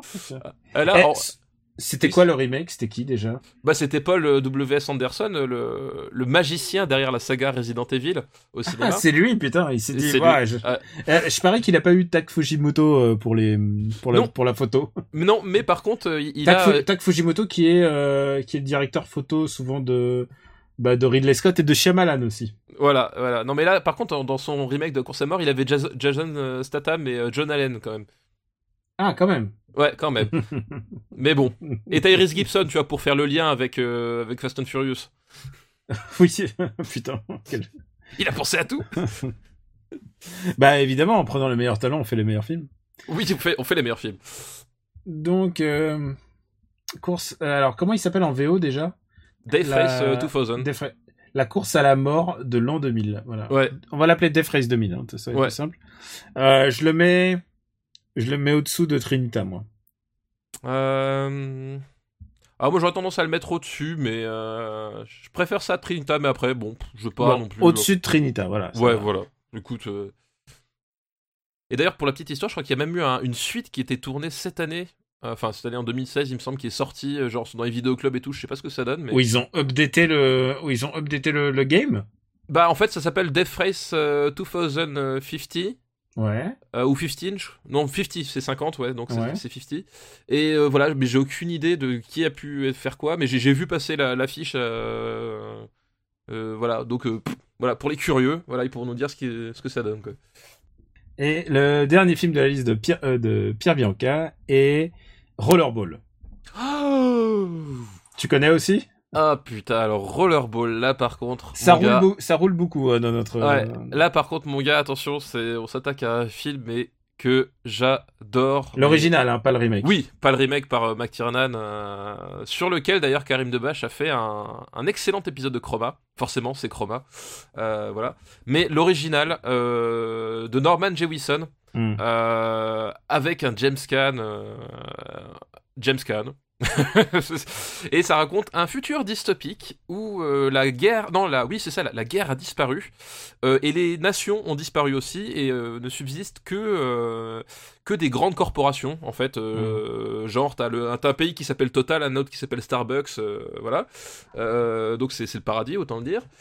Et euh, le seul moyen de canaliser les foules, bah, c'est les gladiateurs du futur. hein. C'est un, jeu qui s'appelle le Rollerball, ultra violent, où euh, le but, euh, on sait pas trop le but en fait. J'ai jamais trop compris les règles du jeu. Pour être tout à fait honnête, il y a, il y a des types avec des rollers, des motos, des casques à pointe, des, des casques et des gants à pointe qui se courent après une, une grosse balle en acier de, de 10 cm de diamètre. J'ai l'impression Euh, que c'est comme le hockey, tu vois. Si, oui, si, c'est- si t'es pas né avec, tu as du mal Voilà, à les- mais c'est pas le plus important parce que le plus important c'est que le c'est que justement t'as tout ce discours sur la nature de, destructrice de l'homme qu'on essaye de canali- canaliser au nom d'une hypocrisie. Enfin, c'est-à-dire que l'espèce d'utopie, oui, tout le monde est heureux parce qu'il n'y a pas de guerre et tout le monde achète, tout le monde consomme parce que c'est aussi le fond du film, c'est que les gens sont heureux parce qu'ils ils consomment et, euh, et on voit toute la le film vraiment est, axé sur, ce- sur ce côté-là, c'est-à-dire sur le euh, sur l'exploitation du voyeurisme euh, des gens et de leur nature, de leur basse nature, c'est-à-dire le, le divertissement dans ce qu'il a de pire. Et tout est montré. Et c'est un C'est truc. c'est incroyable tous ces films qui critiquaient déjà les- la Real TV alors que la Real Oui. TV n'existait pas encore. quoi. Exactement, c'est pareil. Enfin, quand tu vois ce Lumet avec Network, etc., qui date de ces années-là aussi, les dérives que monte Network, c'est la télévision d'aujourd'hui. Enfin, je veux dire, c'est- Et les, et les hallucinant. gens disaient mais non, ça arrivera Oui, jamais. ça n'arrivera jamais. Comme non, Trump non, président, ça n'arrivera jamais. Bon, bref. on y est. on y est, on l'a dans le cul, c'est comme ça. Et Rollerball, moi, c'est un truc que, que j'adore, c'est les matchs. Les matchs de Rollerball, Ils sont super. hein. c'est, mais pour moi, le, le meilleur, les meilleurs trucs sportifs que j'ai jamais vus au cinéma. Le début du film, le début du film, pour moi, il est une des plus puissantes intros. Alors, en, en- sortie de, aussi de la course auto, si tu enlèves la course oui, auto, non, mais je pense oui, non, que... oui, non, oui, enfin, pour moi, effectivement, la course auto et le sport, c'est le truc que, Mm. que je différencie. Mais le, le début du film est extraordinaire, c'est-à-dire que tu démarres par un match, tu comprends pas. Euh, t'as, la, de la musique classique, c'est la toccata, euh, to- toccata des je crois, euh, qui résonne avec son clavier. T'as, un côté requiem. T'as le, tu, tu vois l'arène qui s'allume petit à petit. Tu vois les mecs qui se mettent en place et le jeu qui commence. C'est-à-dire que t'as- pas d'introduction, c'est t'as, on te présente pas les personnages, on te présente pas le jeu, on ne présente pas l'univers et tu te prends 10 minutes de match comme ça où euh, au début tu te dis mais qu'est-ce qu'ils font ces mecs? Et ça part en vrille, t'as les mecs qui se lattent, etc. Tu te prends tout dans la gueule et c'est d'une intensité extraordinaire et euh, t'es, tétanisé pendant 10 minutes et là le film se fait sa mise en place, etc. Mais genre tu t'es déjà tout pris dans la gueule et t'es, déjà dans les conditions pour apprécier justement ce qui va se passer après sur ce qu'on va te dire sur, le voyeurisme et l'exploitation du divertissement euh, à des fins, à des fins mercantiles. Et le début extraordinaire et la fin, le plan final est, Ah non, non, mais... euh, est sublime, extraordinaire. extraordinaire. Et, c'est là justement où tu vois la différence entre le, le remake et cet original, c'est que à la fin du film, à la fin du, du remake, euh, les, les mecs en fait en gros ils sortent et ils vont casser la gueule à Jean Reno, tout ça machin, les, ouais les gentils ont gagné, les, les méchants, Non, ouais, les non, méchants non. Là c'est pas du tout ça. C'est beaucoup plus amer, on va dire. C'est beaucoup plus amer parce qu'il faut savoir aussi que euh, les, gens sont privés de, de nom de famille dans, dans l'histoire. C'est très important parce que euh, ce qui se passe en fait, c'est que à un moment donné, le personnage de James Caan, c'est un joueur de rollerball, c'est le, le LeBron James de- du rollerball, et il commence, par de- il commence à devenir plus populaire que le jeu lui-même. Et ça, Et ça, pose un problème. ça, ça pose un problème aux admin, Voilà. euh, Et- justement, Et au début, bah, James Cam, tu, tu vois ce, ce- type qui est doué dans ce qu'il fait, et en fait, quelque part, entre guillemets, c'est pas sa faute parce que tu sens qu'il est né dedans, etc., machin, et qui, en fait, essaie de lutter parce que lui, en fait, on veut l'écarter, on veut le mettre à la tête, machin, qui lutte dedans. Donc, t'as as vraiment l'empathie pour ce type-là parce que tu te dis, mais euh, à un moment donné, c'est c'est pas de sa faute, et finalement, lui, il est sympathique. Et petit à petit, il va prendre conscience de son statut et à quel point le système est baisé. Et justement, euh, la fin est super bien trouvée. Enfin, t'as un côté, euh, t'as un côté, oui, on, on est niqué quoi, on est foutu. Euh, nous ne sommes pas une espèce qui mérite euh, la compassion. Ça a vraiment ce côté-là. Et c'est super bien amené avec un, un truc de mise en scène très simple et voilà, vraiment du grand grand cinéma quoi.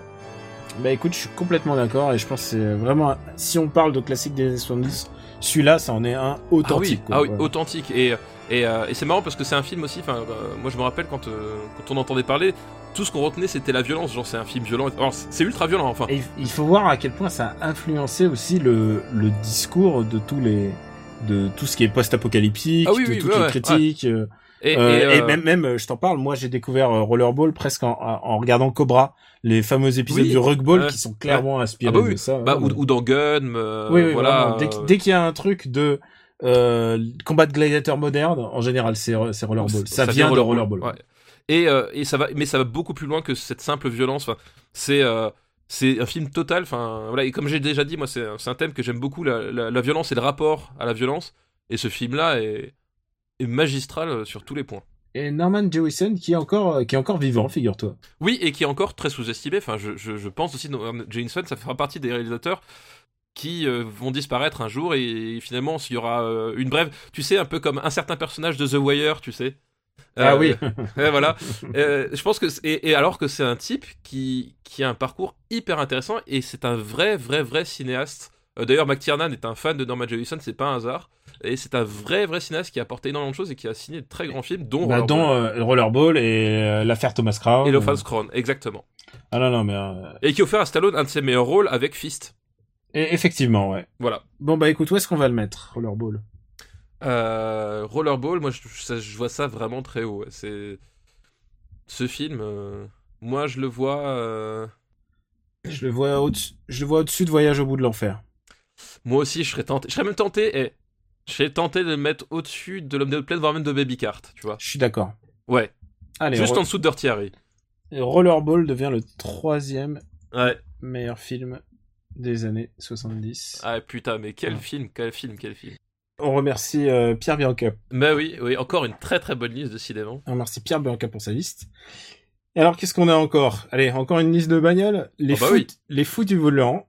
Un- Une liste envoyée par Cham. Merci Cham pour ta liste. Et alors, il y a le convoi de la peur. Ok, Voilà. ça on l'a vu. Ça on l'avait vu. Duel, on l'a vu. Ouais. Point limite zéro. Vanishing Ah, Point. Vanishing Point. Ah, euh, eh ben, fi- on va parler beaucoup de Tarantino, décidément, mais Point Limite Zéro, c'est euh, c'est le film dont parlent euh, les actrices euh, dans euh, le Death Proof de, de Tarantino. De Tarantino. Euh, voilà, c'est. Un de euh, ses meilleurs films. Daniel, Daniel, ne commence pas. Euh, et donc, Point Limite Zéro, euh, c'est un road movie. Alors, pour le coup, euh, je crois qu'on ne peut pas faire plus road movie que ça. Euh, parce que c'est l'histoire euh, euh, d'un personnage qui s'appelle Kowalski, qui en fait entreprend de faire un- une course folle à travers les États-Unis, je sais plus de d'où à où, en très peu de temps. Et évidemment, qui dit très peu de temps dit respect très aléatoire des règles de sécurité du code de la route. Et il va bientôt être poursuivi par la police, etc. Et en fait, je crois que il me semble que dans Point Limite Zéro, le personnage ne descend jamais de la voiture, ou quasiment jamais, ou qu'une fois ou deux. Enfin, c'est genre, il est, c'était quasiment en permanence dans la bagnole. Et en fait, ce, ce type-là qui veut juste faire sa course et qui va se faire pourchasser par les flics va devenir une espèce d'icône pour les gens qu'il va croiser sur son parcours. Euh, va y avoir un, un DJ. Une légende urbaine. ouais. Voilà, va y avoir un DJ qui s'appelle euh, Soul ou Super Soul, je sais plus quelque chose comme Super ça. Soul. Super Soul, voilà, c'est ça.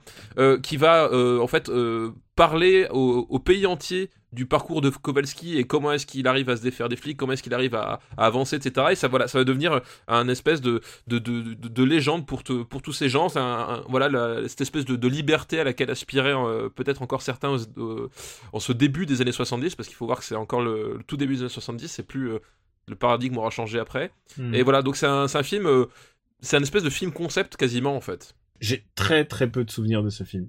Je me demande même si je l'ai vu, tu vois. Ah oui, à ce point-là. bah écoute, si, si moi je peux, je peux en parler vite fait sur le, d'un point de vue critique, c'est, c'est un film qui, euh, bah, qui, est, qui est assez saisissant parce que euh, il va vraiment euh, au bout de son idée, quoi.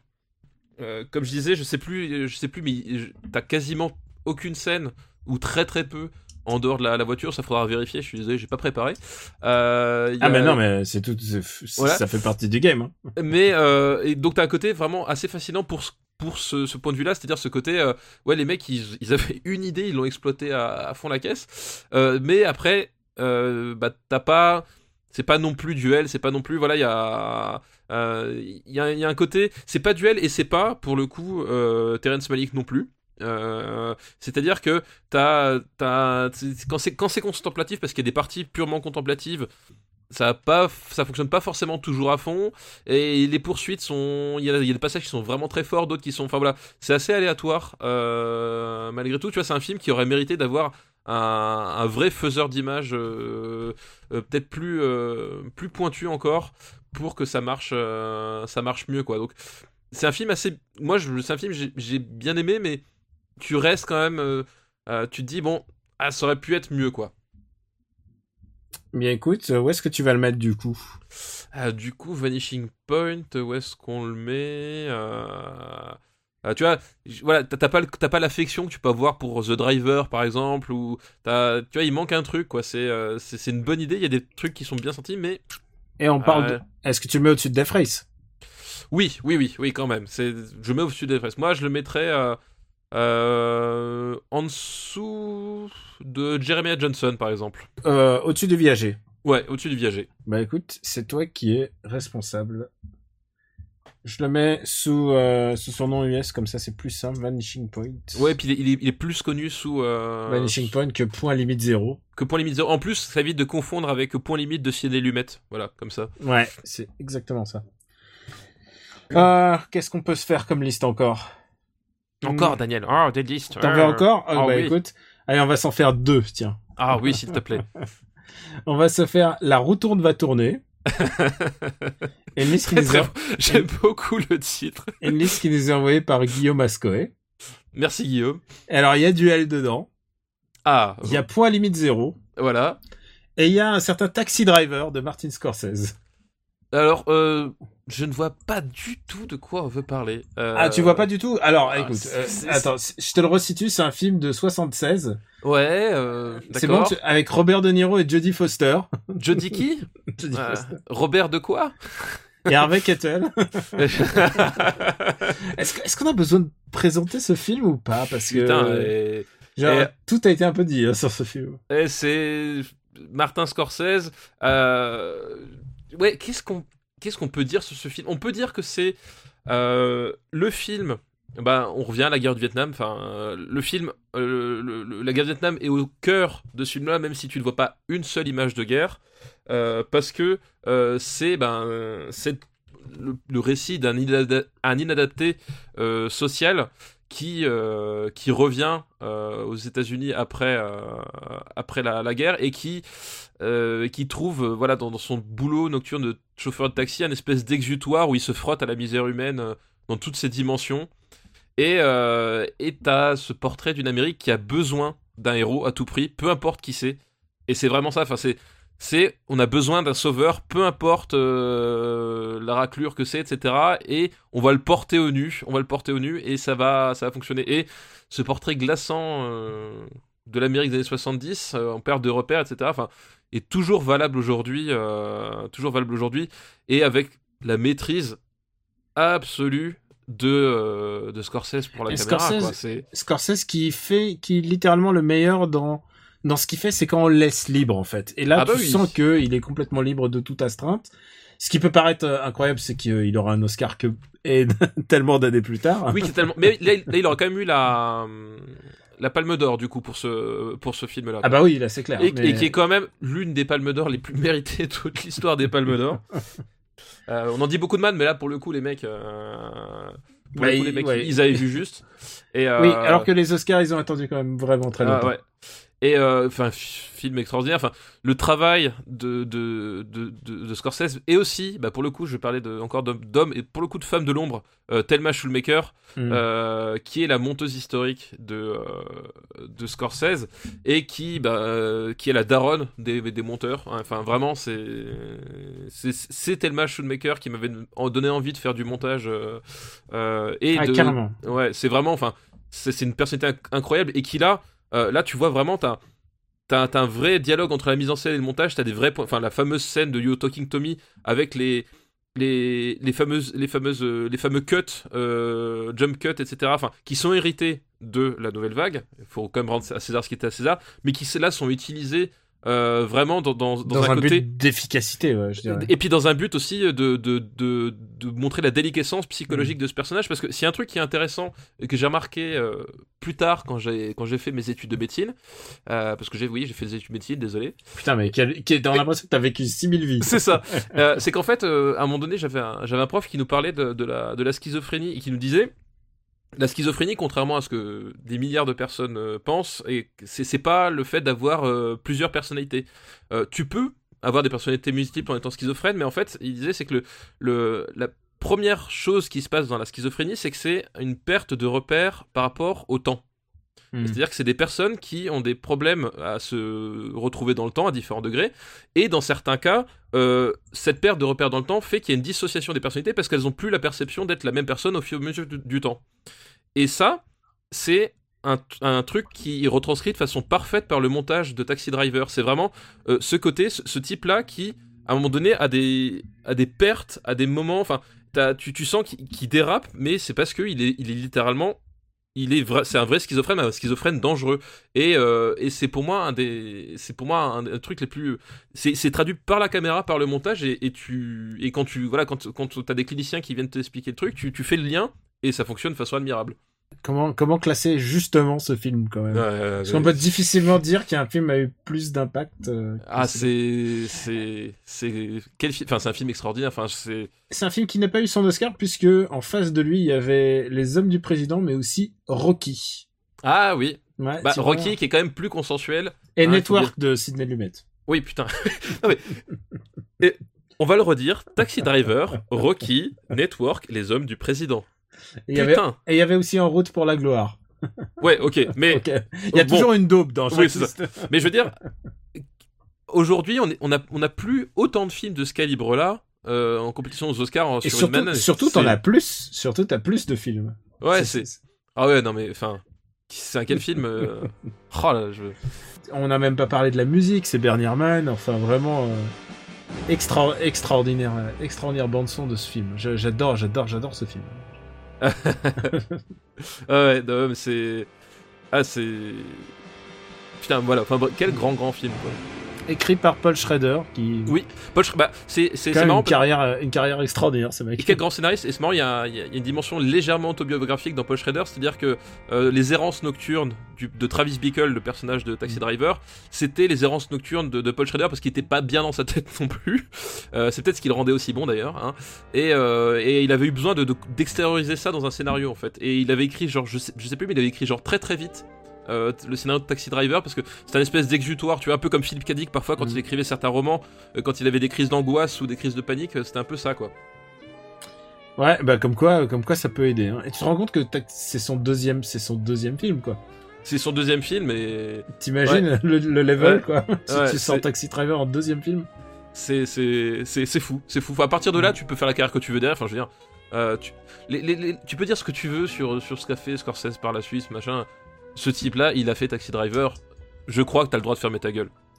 Ouais, je pense aussi, je pense aussi, quoi. Voilà. Euh, T'as marqué l'histoire du cinéma. euh. c'est ça. C'est Alors où est-ce qu'on, où est-ce qu'on le met alors? Euh, écoute, euh, moi je le vois vraiment très très très très haut. quoi. Allez, bah, moi je me suis lancé. Vas-y, à toi de jouer. Bah, pour moi, Taxi Driver, je le mets numéro 1. Tu le mets au-dessus de Monty Python Sacré Ouais. Graal Ouais, au-dessus de Monty Python Sacré Graal. Quoi.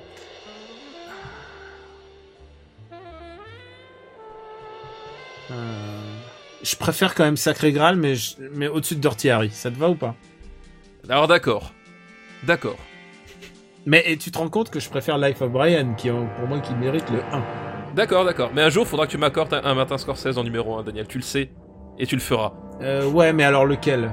Ah Ça, c'est une autre histoire. Bon bah écoute. Euh, Taxi Driver, deuxième. Un grand film. Et putain, on peut pas nier aussi le- la puissance de Taxi Driver. euh, Taxi Driver en termes de, enfin de, pardon, excuse-moi, on peut pas nier la puissance de Scorsese en termes de direction d'acteur, quoi. C'est Ah bah oui. C'est vraiment euh, son gros truc et ça se sent, quoi. Ah, ça se sent. Puis, puis le- quel combo magique euh, Scorsese euh, de Niro. Enfin, je veux dire, c'est. C'est vraiment ces types-là, ils, étaient faits pour. euh, voilà, c'était le, le combo magique Mm. comme Kurosawa et, et, euh, et Mifune. Voilà, c'est- ça fait partie des trucs euh, de légende. Bon, on remercie Guillaume pour Ah sa oui. liste. Ouais, tout à fait. Alors, on, on- je suis désolé, j'avais aussi la liste de Ahmed Youssouf qui, qui m'a proposé aussi Duel, Point Limite, Point Limite 0 et Mad Max 1. Donc, Bah, je merci, qu'on a, Ahmed. on a fait toutes les, toutes les listes euh, en stock de bagnole. Et il m'en reste une dernière. Ah, vas-y. Des films avec des bus et des gens qui conduisent très mal. Euh, une liste qui nous est envoyée par Didou. Ah, bah merci, Didou. Eh, les filles, vous pourrez revenir après cet épisode-là. Tout après, Ah oui, on a fait toutes les bagnoles, c'est bon. Ouais, c'est vrai que bon, oui, c'est très c'est très bec mec là. hein. Ah, alors non, il y a un film dans, on va, Ah. on va voir, il y a un film dans cette liste-là. Alors, le premier film, c'est Gauntlet, évidemment, l'épreuve de force. Oui, bah, qui est un film féministe à sa façon. Hein. Ah non, tu peux pas dire ça.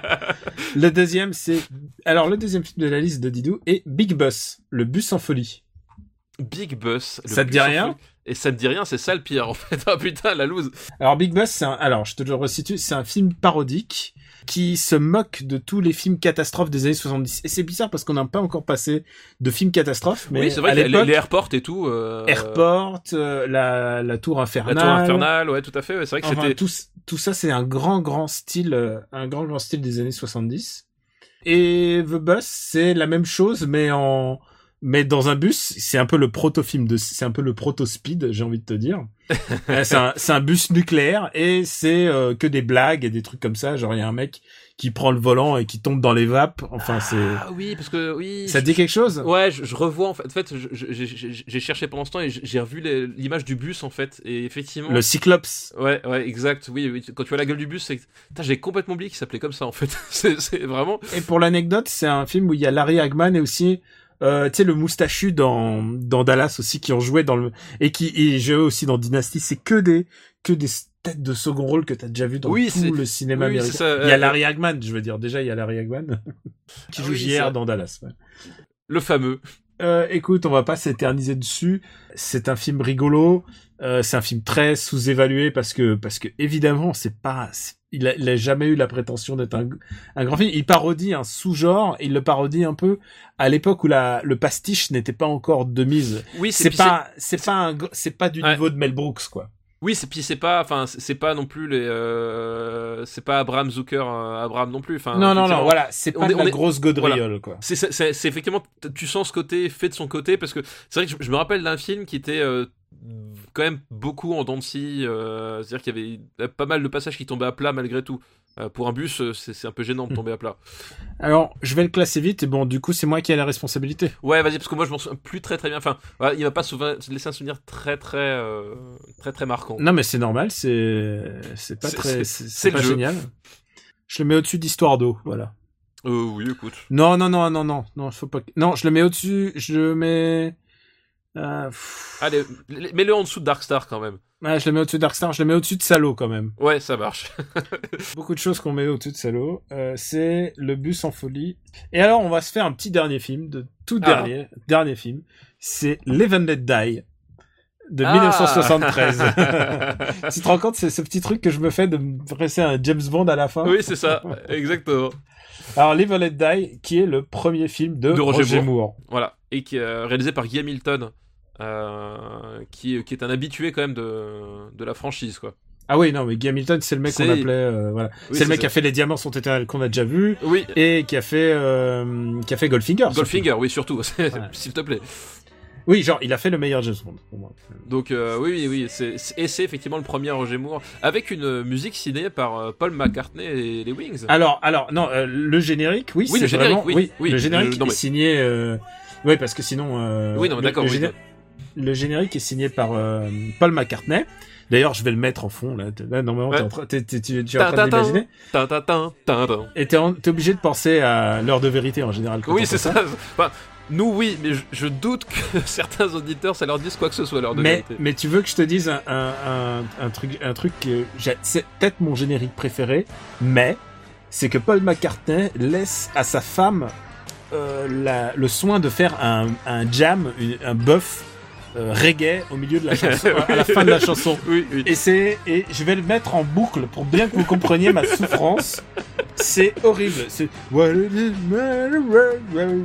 c'est horrible. Genre la chanson est tellement bien. On est tellement haut dans le plaisir James Bondien. Genre le truc est Mais oui, incroyable. bah, le, le, d'un coup, le- Moi, le- le- c'est ça. la, la- la mélodie et les percussions principales sont, sont extraordinaires, puis, et c'est tellement fort, quoi. Et puis d'un seul coup, euh, Ah, c'est genre, c'est vraiment le coit interrompus, quoi. Euh, Et c'est un film assez, assez particulier puisque c'est l'époque des Black Panthers.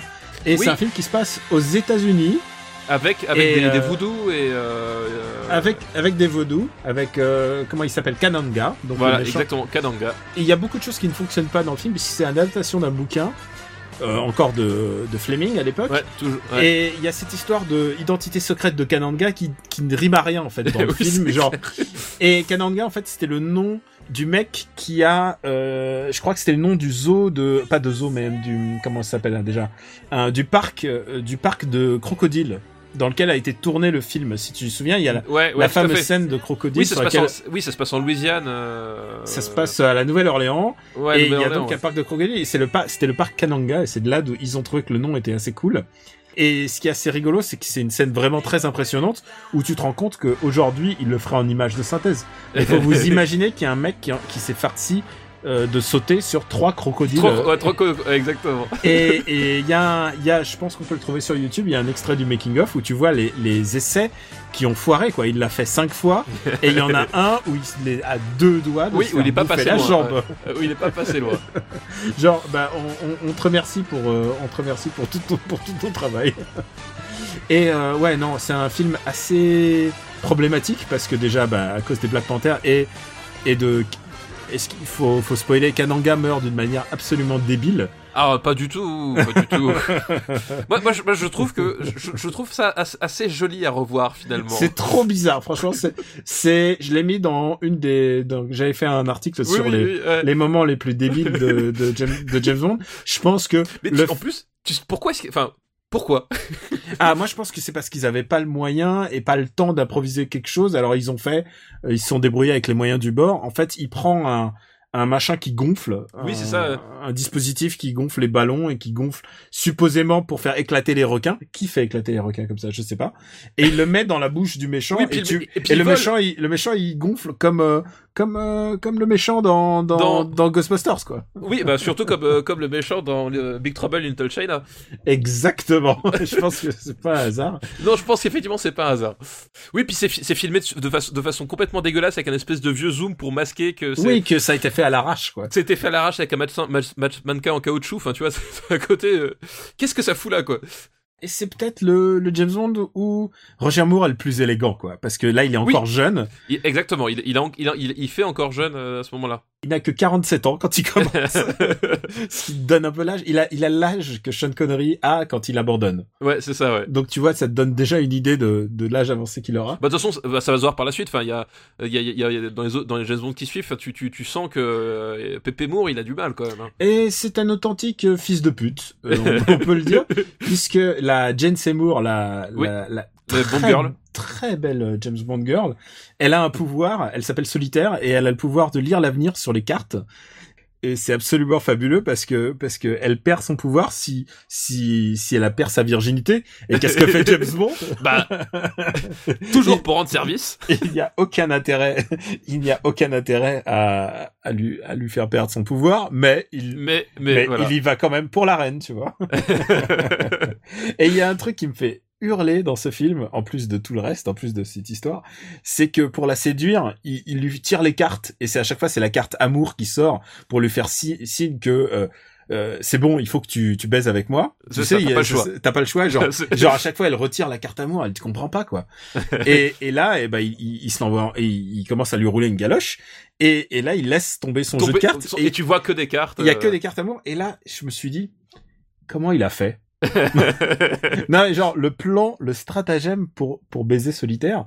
Il a alors qu'est-ce qu'il a fait? Il a acheté plein de fois le même jeu et il a mis isolé à la chaque fois la carte amour ou euh, comment il a fait quoi? Puisqu'il n'y avait pas d'imprimante couleur, qu'est-ce, qu'est-ce- comment il a fait pour avoir toutes les cartes Genre parce que c'est c'est un trick quoi, mais comment il a fait? C'est pas possible.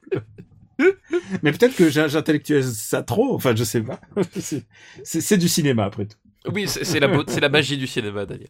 C'est un film à la fois magique, mais mais très problématique et un, chou- un chouïa raciste puisque puisque ça se passe à la Nouvelle-Orléans dans les années 70.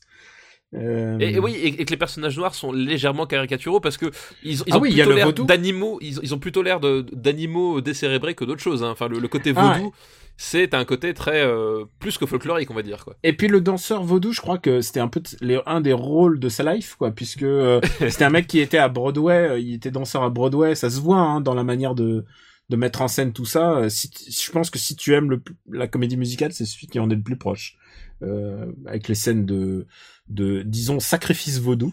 C'est vraiment Oui. la, la caricature de ce Ouais. film. C'est... Oui, oui, ouais, c'est. Et ouais, on était, ouais, on n'est pas passé loin d'avoir une, une James Bond girl noire, mais non, à l'époque, ils se Allez, sont allez, dit, ah, Hmm, eh, euh, non. Ah. trop tôt, non, on va, on va prendre Jane Seymour. Et, et- et là, euh, le truc le plus pâle que tu pouvais imaginer. quoi. ah ouais, bon, un film, un film problématique. Alors où est-ce qu'on va le mettre? Mais qui, qui m'éclate, mais qui est problématique.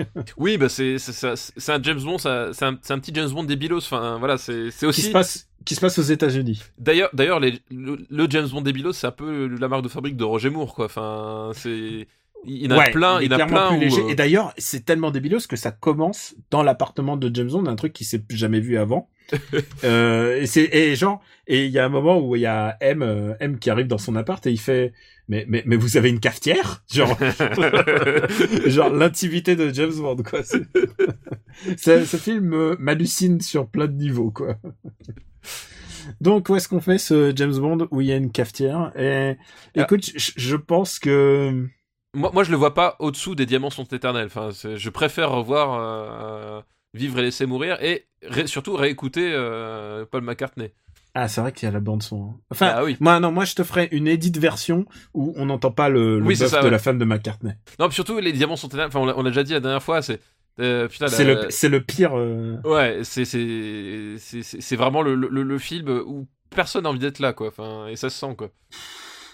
euh, Moi, je le mettrais au-dessus de Tintin. Non, en dessous de Tintin et le, le, en fait, finalement. Enfin, je sais pas. Moi, je le mettrais sous le magnifique. Ah, moi, je le vois pas aussi haut, quoi. Ah ouais? Ah ouais, parce que, enfin, rien que French Connection, tu vois. euh, Est-ce que alors euh, Tu vois, ouais, c'est- vrai que French Collection est. Alors écoute, entre French Collection et Driver. D'accord, ça marche. Allez. Et c'est un film qui a bien sûr été un peu décrié euh, à sa sortie, puisque évidemment les gens ont dit mais où est passé notre euh, Notre Sean Connery national. notre chaîne connerie Mais bon, il fallait s'y faire. C'est ça.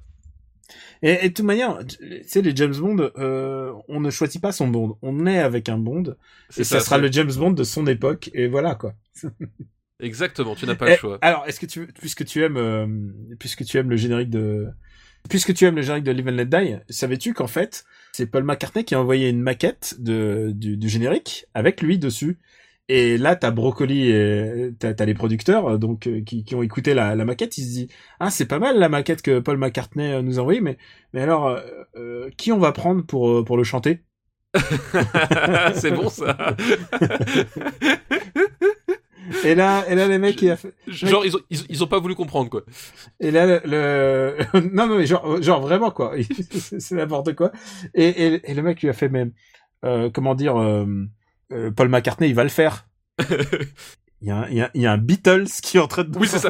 générique. Genre Et- Paul McCartney, un homonyme, vous voulez dire Non, mais c'est genre pour eux, ils se sont dit ah c'est pas mal, mais on, on va on va le faire chanter par une femme, voilà. ouais, c'est- c'est- Je pense qu'on en a assez dit pour aujourd'hui. C'était un épisode très motorisé, Oui, oui, oui, oui, il y avait beaucoup de choses. beaucoup de choses. Euh, on enchaîne vite avec. Euh, c'est le moment de te me, me sortir une petite roco? Bah oui, écoute, euh, bah moi la, la reco euh, de cet épisode, ce sera un livre euh, qui s'appelle Le feuilleton de Thésée, fait par Muriel Sack, qui en fait, bah, ça raconte l'histoire de, de Thésée au travers 100 épisodes. C'est-à-dire que c'est le, mythe de Thésée revisité avec une structure bah, de série en fait. Euh, C'est-à-dire que tu as 100 épisodes avec à la fin un petit cliffhanger qui, qui va t'amener à être curieux pour l'épisode suivant, etc.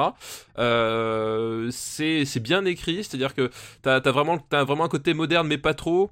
Et bah, tu revois, tu, tu passes en, en revue euh, plein de personnages de mythologie. Et c'est un film qui a, qui a reçu ma, ma fille. euh, Un livre, un livre, un livre. Un, livre, pardon. Bah, C'est un livre. lapsus révélateur. Voilà, euh, c'est un livre qui a reçu ma, ma fille à Noël. Bon, autant dire qu'elle l'a torché en moins d'une semaine, mais Mm. euh, moi, quand je l'ai quand je l'ai pris, quand je l'ai relu et quand euh, j'ai vu, enfin, c'est c'est vraiment un- un- une super porte d'entrée justement pour la mythologie. Euh, parce que t'as as un côté romancé, t'as un côté euh, voilà, t'as un côté euh, vraiment feuilleton pour le coup. T'es centré autour de, de, ce- de ce personnage-là et tu découvres toute la galaxie de, de personnages bah, complètement fantastiques. hein. Tu, tu, tu, tu, croises Zeus, t'as Minos, etc. Enfin, ils y, pa- ils y passent tous et c'est bien ficelé et voilà ça, ça, ça te plonge vraiment dans la mythologie sans avoir le côté un peu effrayant que ça peut avoir enfin c'est vraiment un travail de, de vulgarisation qui, que j'ai trouvé vraiment épatant et, euh, et j'ai découvert qu'on en avait écrit deux autres avec le feuilleton d'Ulysse et le feuilleton d'Hermès. Et euh, je pense que je vais me mettre la main dessus parce que euh, bah voilà si c'est si c'est aussi bien fait euh, ça a de la gueule quoi. Bah écoute, tu recommandes à partir de quel âge? Euh, alors moi c'est faussé parce que ma fille l'a l'a lu à 9 ans mais euh, je pense qu'à l'entrée au collège c'est bien. Voilà. Autre collège, d'accord. Et écoute, moi je vais recommander un documentaire qui s'appelle Hip Hop Evolution. Et c'est un, c'est un documentaire qui parle de hip hop. Donc... oh merde c'est vrai putain je l'ai pas vu venir celle-là ah, tu te demandes, hein Ah, c'est peut-être- Peut-être ça va être la toccata et Bon, fugue en ré mineur de Jean-Sébastien Et Bach. après, c'est ça pas- veut rien dire. Enfin, là, je connais une station de radio qui s'appelle Skyrock. T'écoutes ce qui passe. Bon, c'est du rap. Et bah c'est un chouette documentaire qui parle de la fondation du, du rap, mais vraiment à son essence, euh, l'essence vraiment le le Bronx et tout tout ce qui s'est passé à New York. Ensuite, il s'est divisé en plusieurs épisodes et il monte à- ainsi de suite dans le temps, moment où le rap est devenu mainstream, bah quand il y a eu le gangsta rap et tout. Donc c'est un, il y a quatre épisodes pour l'instant et c'est vraiment chouette parce qu'il interroge euh, tous les les témoins de l'époque encore vivants. Il y a vraiment euh, euh, vraiment vraiment les gros cadors euh, de l'époque qui sont interrogés c'est vraiment bien fait. Alors tu sais en même temps c'est dégueulasse parce que c'est Netflix et Netflix ils ont méga les moyens c'est ouais, sûr que ouais, ils, ils ont des moyens de production euh, certains. voilà donc si tu si t'as une petite nostalgie pour Grandmaster Flash pour tous les gros classiques quoi vraiment euh, c'est vraiment très très chouette c'est bien réalisé. Il y a des documents d'époque c'est ça qui est vraiment chouette il y a ils ont retrouvé le enfin il y a le interrogé le mec qui a fait le premier la première soirée rap euh, euh, la première soirée hip-hop, tu vois, de tous les temps. Il y a Africa Bambata. Enfin, vraiment, il y a des vraiment les gros cadors, ils y sont, quoi. Et euh, ouais, j'ai passé un très très bon moment à regarder ça sur Netflix. J'en profite pour dire, parce que j'aime bien recommander les podcasts. J'écoute, euh, j'écoute, ça m'arrive d'écouter plusieurs podcasts euh, hip-hop. J'écoute les podcasts de Olivier Cachin, qui sont ces extraits d'émissions de radio en fait, et il invite, euh, il fait des, des ça s'appelle la sélection rap, et il fait, il fait une espèce de rapologie autour de son invité, et c'est plut- c'est plutôt bien fait quoi. Je me suis écouté quelques quelques grands classiques du rap là-dessus. Et mes potes aussi de No Fun. Alors je recomm- alors ça fait un peu corporate de recommander No Fun. Mais non je le recommande parce que c'est vraiment un chouette podcast. Ils s'y connaissent vraiment. Euh, Mehdi et sa bande vraiment c'est très très chouette si tu aimes le si tu aimes le hip hop alors c'est le comme Skyrock le, le titre ne dit pas ce que C'est- no, no Fun c'est du rap et euh, et c'est vraiment très très très bien ça m'a fait découvrir des trucs et puis euh, puis même leurs trucs un, un peu plus euh, genre un peu plus rap accessible sont, sont très très chouettes. Il en parle avec passion, j'a- j'adore ce qu'il fait. Donc voilà, no fun. Eh bien, écoute, très bien. Bon bah je crois que je crois qu'on a bouclé notre épisode là. Oui, je crois qu'on est pas mal, ouais. On est pas mal. Bah écoute, euh, on vous remer- euh, bah, c'est la fin. Euh, c'est le moment de vous remercier de votre fidélité, euh, de votre patience, parce que là maintenant on est repassé deux semaines là. et Oui, ça fait long, hein, quand même. Ouais, Ça fait long. Ah. espèce de teaser. Euh, et merci pour tous vos gentils mots, ça nous touche beaucoup. Euh, Puis merci d'avoir envoyé les preuves de force. C'est ça qui est marrant, c'est que dès que vous vrai. avez trouvé, c'est arrivé, mais ah oui, une, ava- une avalanche d'épreuves de force. on, Désolé a pour... reçu, on a reçu des messages de partout, hein, sur Facebook, sur Twitter. Il y a juste des gens qui nous ont envoyé un message juste pour dire l'épreuve de force, point. Ce qui est une liste en soi. Hein. Oh bah oui, oui, c'est- tout un poème. Voilà. film. Alors merci, merci aussi pour vos réactions sur notre site internet, donc où vous pouvez trouver euh, l'épisode supercinébattle.fr. Vous y retrouvez la master list euh, après diffusion de cet épisode, comme ça vous pouvez vous, vous pouvez retrouver facilement de quoi on a parlé. Euh, vous pouvez nous retrouver aussi sur YouTube.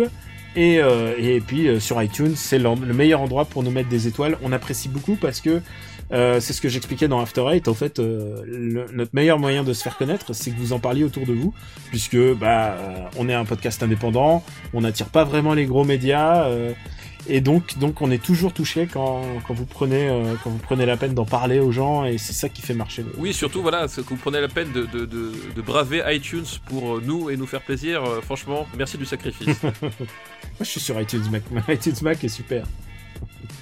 Je n'ai pas entendu cette phrase. Et euh, Stéphane, dis-nous, dis, dis-nous, où peut-on te retrouver? Euh, bien écoute, euh, sur Twitter, arobase G4 plugin baby, sur Sens Critique, plugin papa, euh, sur Gamecult où je remets les pendules à l'heure euh, sur les- le euh, 2016 parce qu'il fallait bien que quelqu'un le fasse. hein. Redis-moi son nom. Euh, je crois que ça commence par dou et ça finit par me. ça fait quelque chose comme dou me. et, euh, et voilà. Et puis peut-être euh, bientôt dans d'autres aventures, euh, qui sait. Eh ben écoute, c'est vaste programme, comme Vaste disait, programme, comme disait voilà. le général. Exactement. Et euh, bah moi, Camille Robotics sur Twitter, et vous pouvez me retrouver aussi sur After Eight. Et, euh, et puis euh, et puis sur euh, un petit petit projet dont, dont je vous reparlerai euh, bah, dès qu'il sera diffusé, donc incessamment sous peu. Merci encore de nous suivre et d'apprécier ce qu'on fait. Euh, ça nous éclate et donc on est on va encore continuer un petit peu sur les années 70, je pense. On va Oh, bah oui, on, on arrive à combien là? On arrive à, à 80. Ah, ouais, on va peut-être euh, pas tarder à. Ouais, peut-être, peut-être encore un à épisode et un épisode de fleuve et, et on bascule, on bascule Le- dans le- une nouvelle décennie. Le season final. Voilà, ça va être le... Oui, tu sais que le season final, c'est le seul où on, on booste un petit peu. Peut-être, non, peut-être on est des salauds, on va le couper en deux comme ça. à la- à l'américaine. La- Oui, part one, part two. Euh, Exactement. Non, on n'est pas des salauds, mais, mais voilà. Enfin, pas à ce point. Enfin. Oh, quoique. À nous, on n'y gagne rien. C'est- en plus, oui, ça ça changerait pour nous. Bon, bah merci encore de nous suivre et euh, on vous dit à bientôt. Merci à tous. À bientôt. Ciao. Ciao.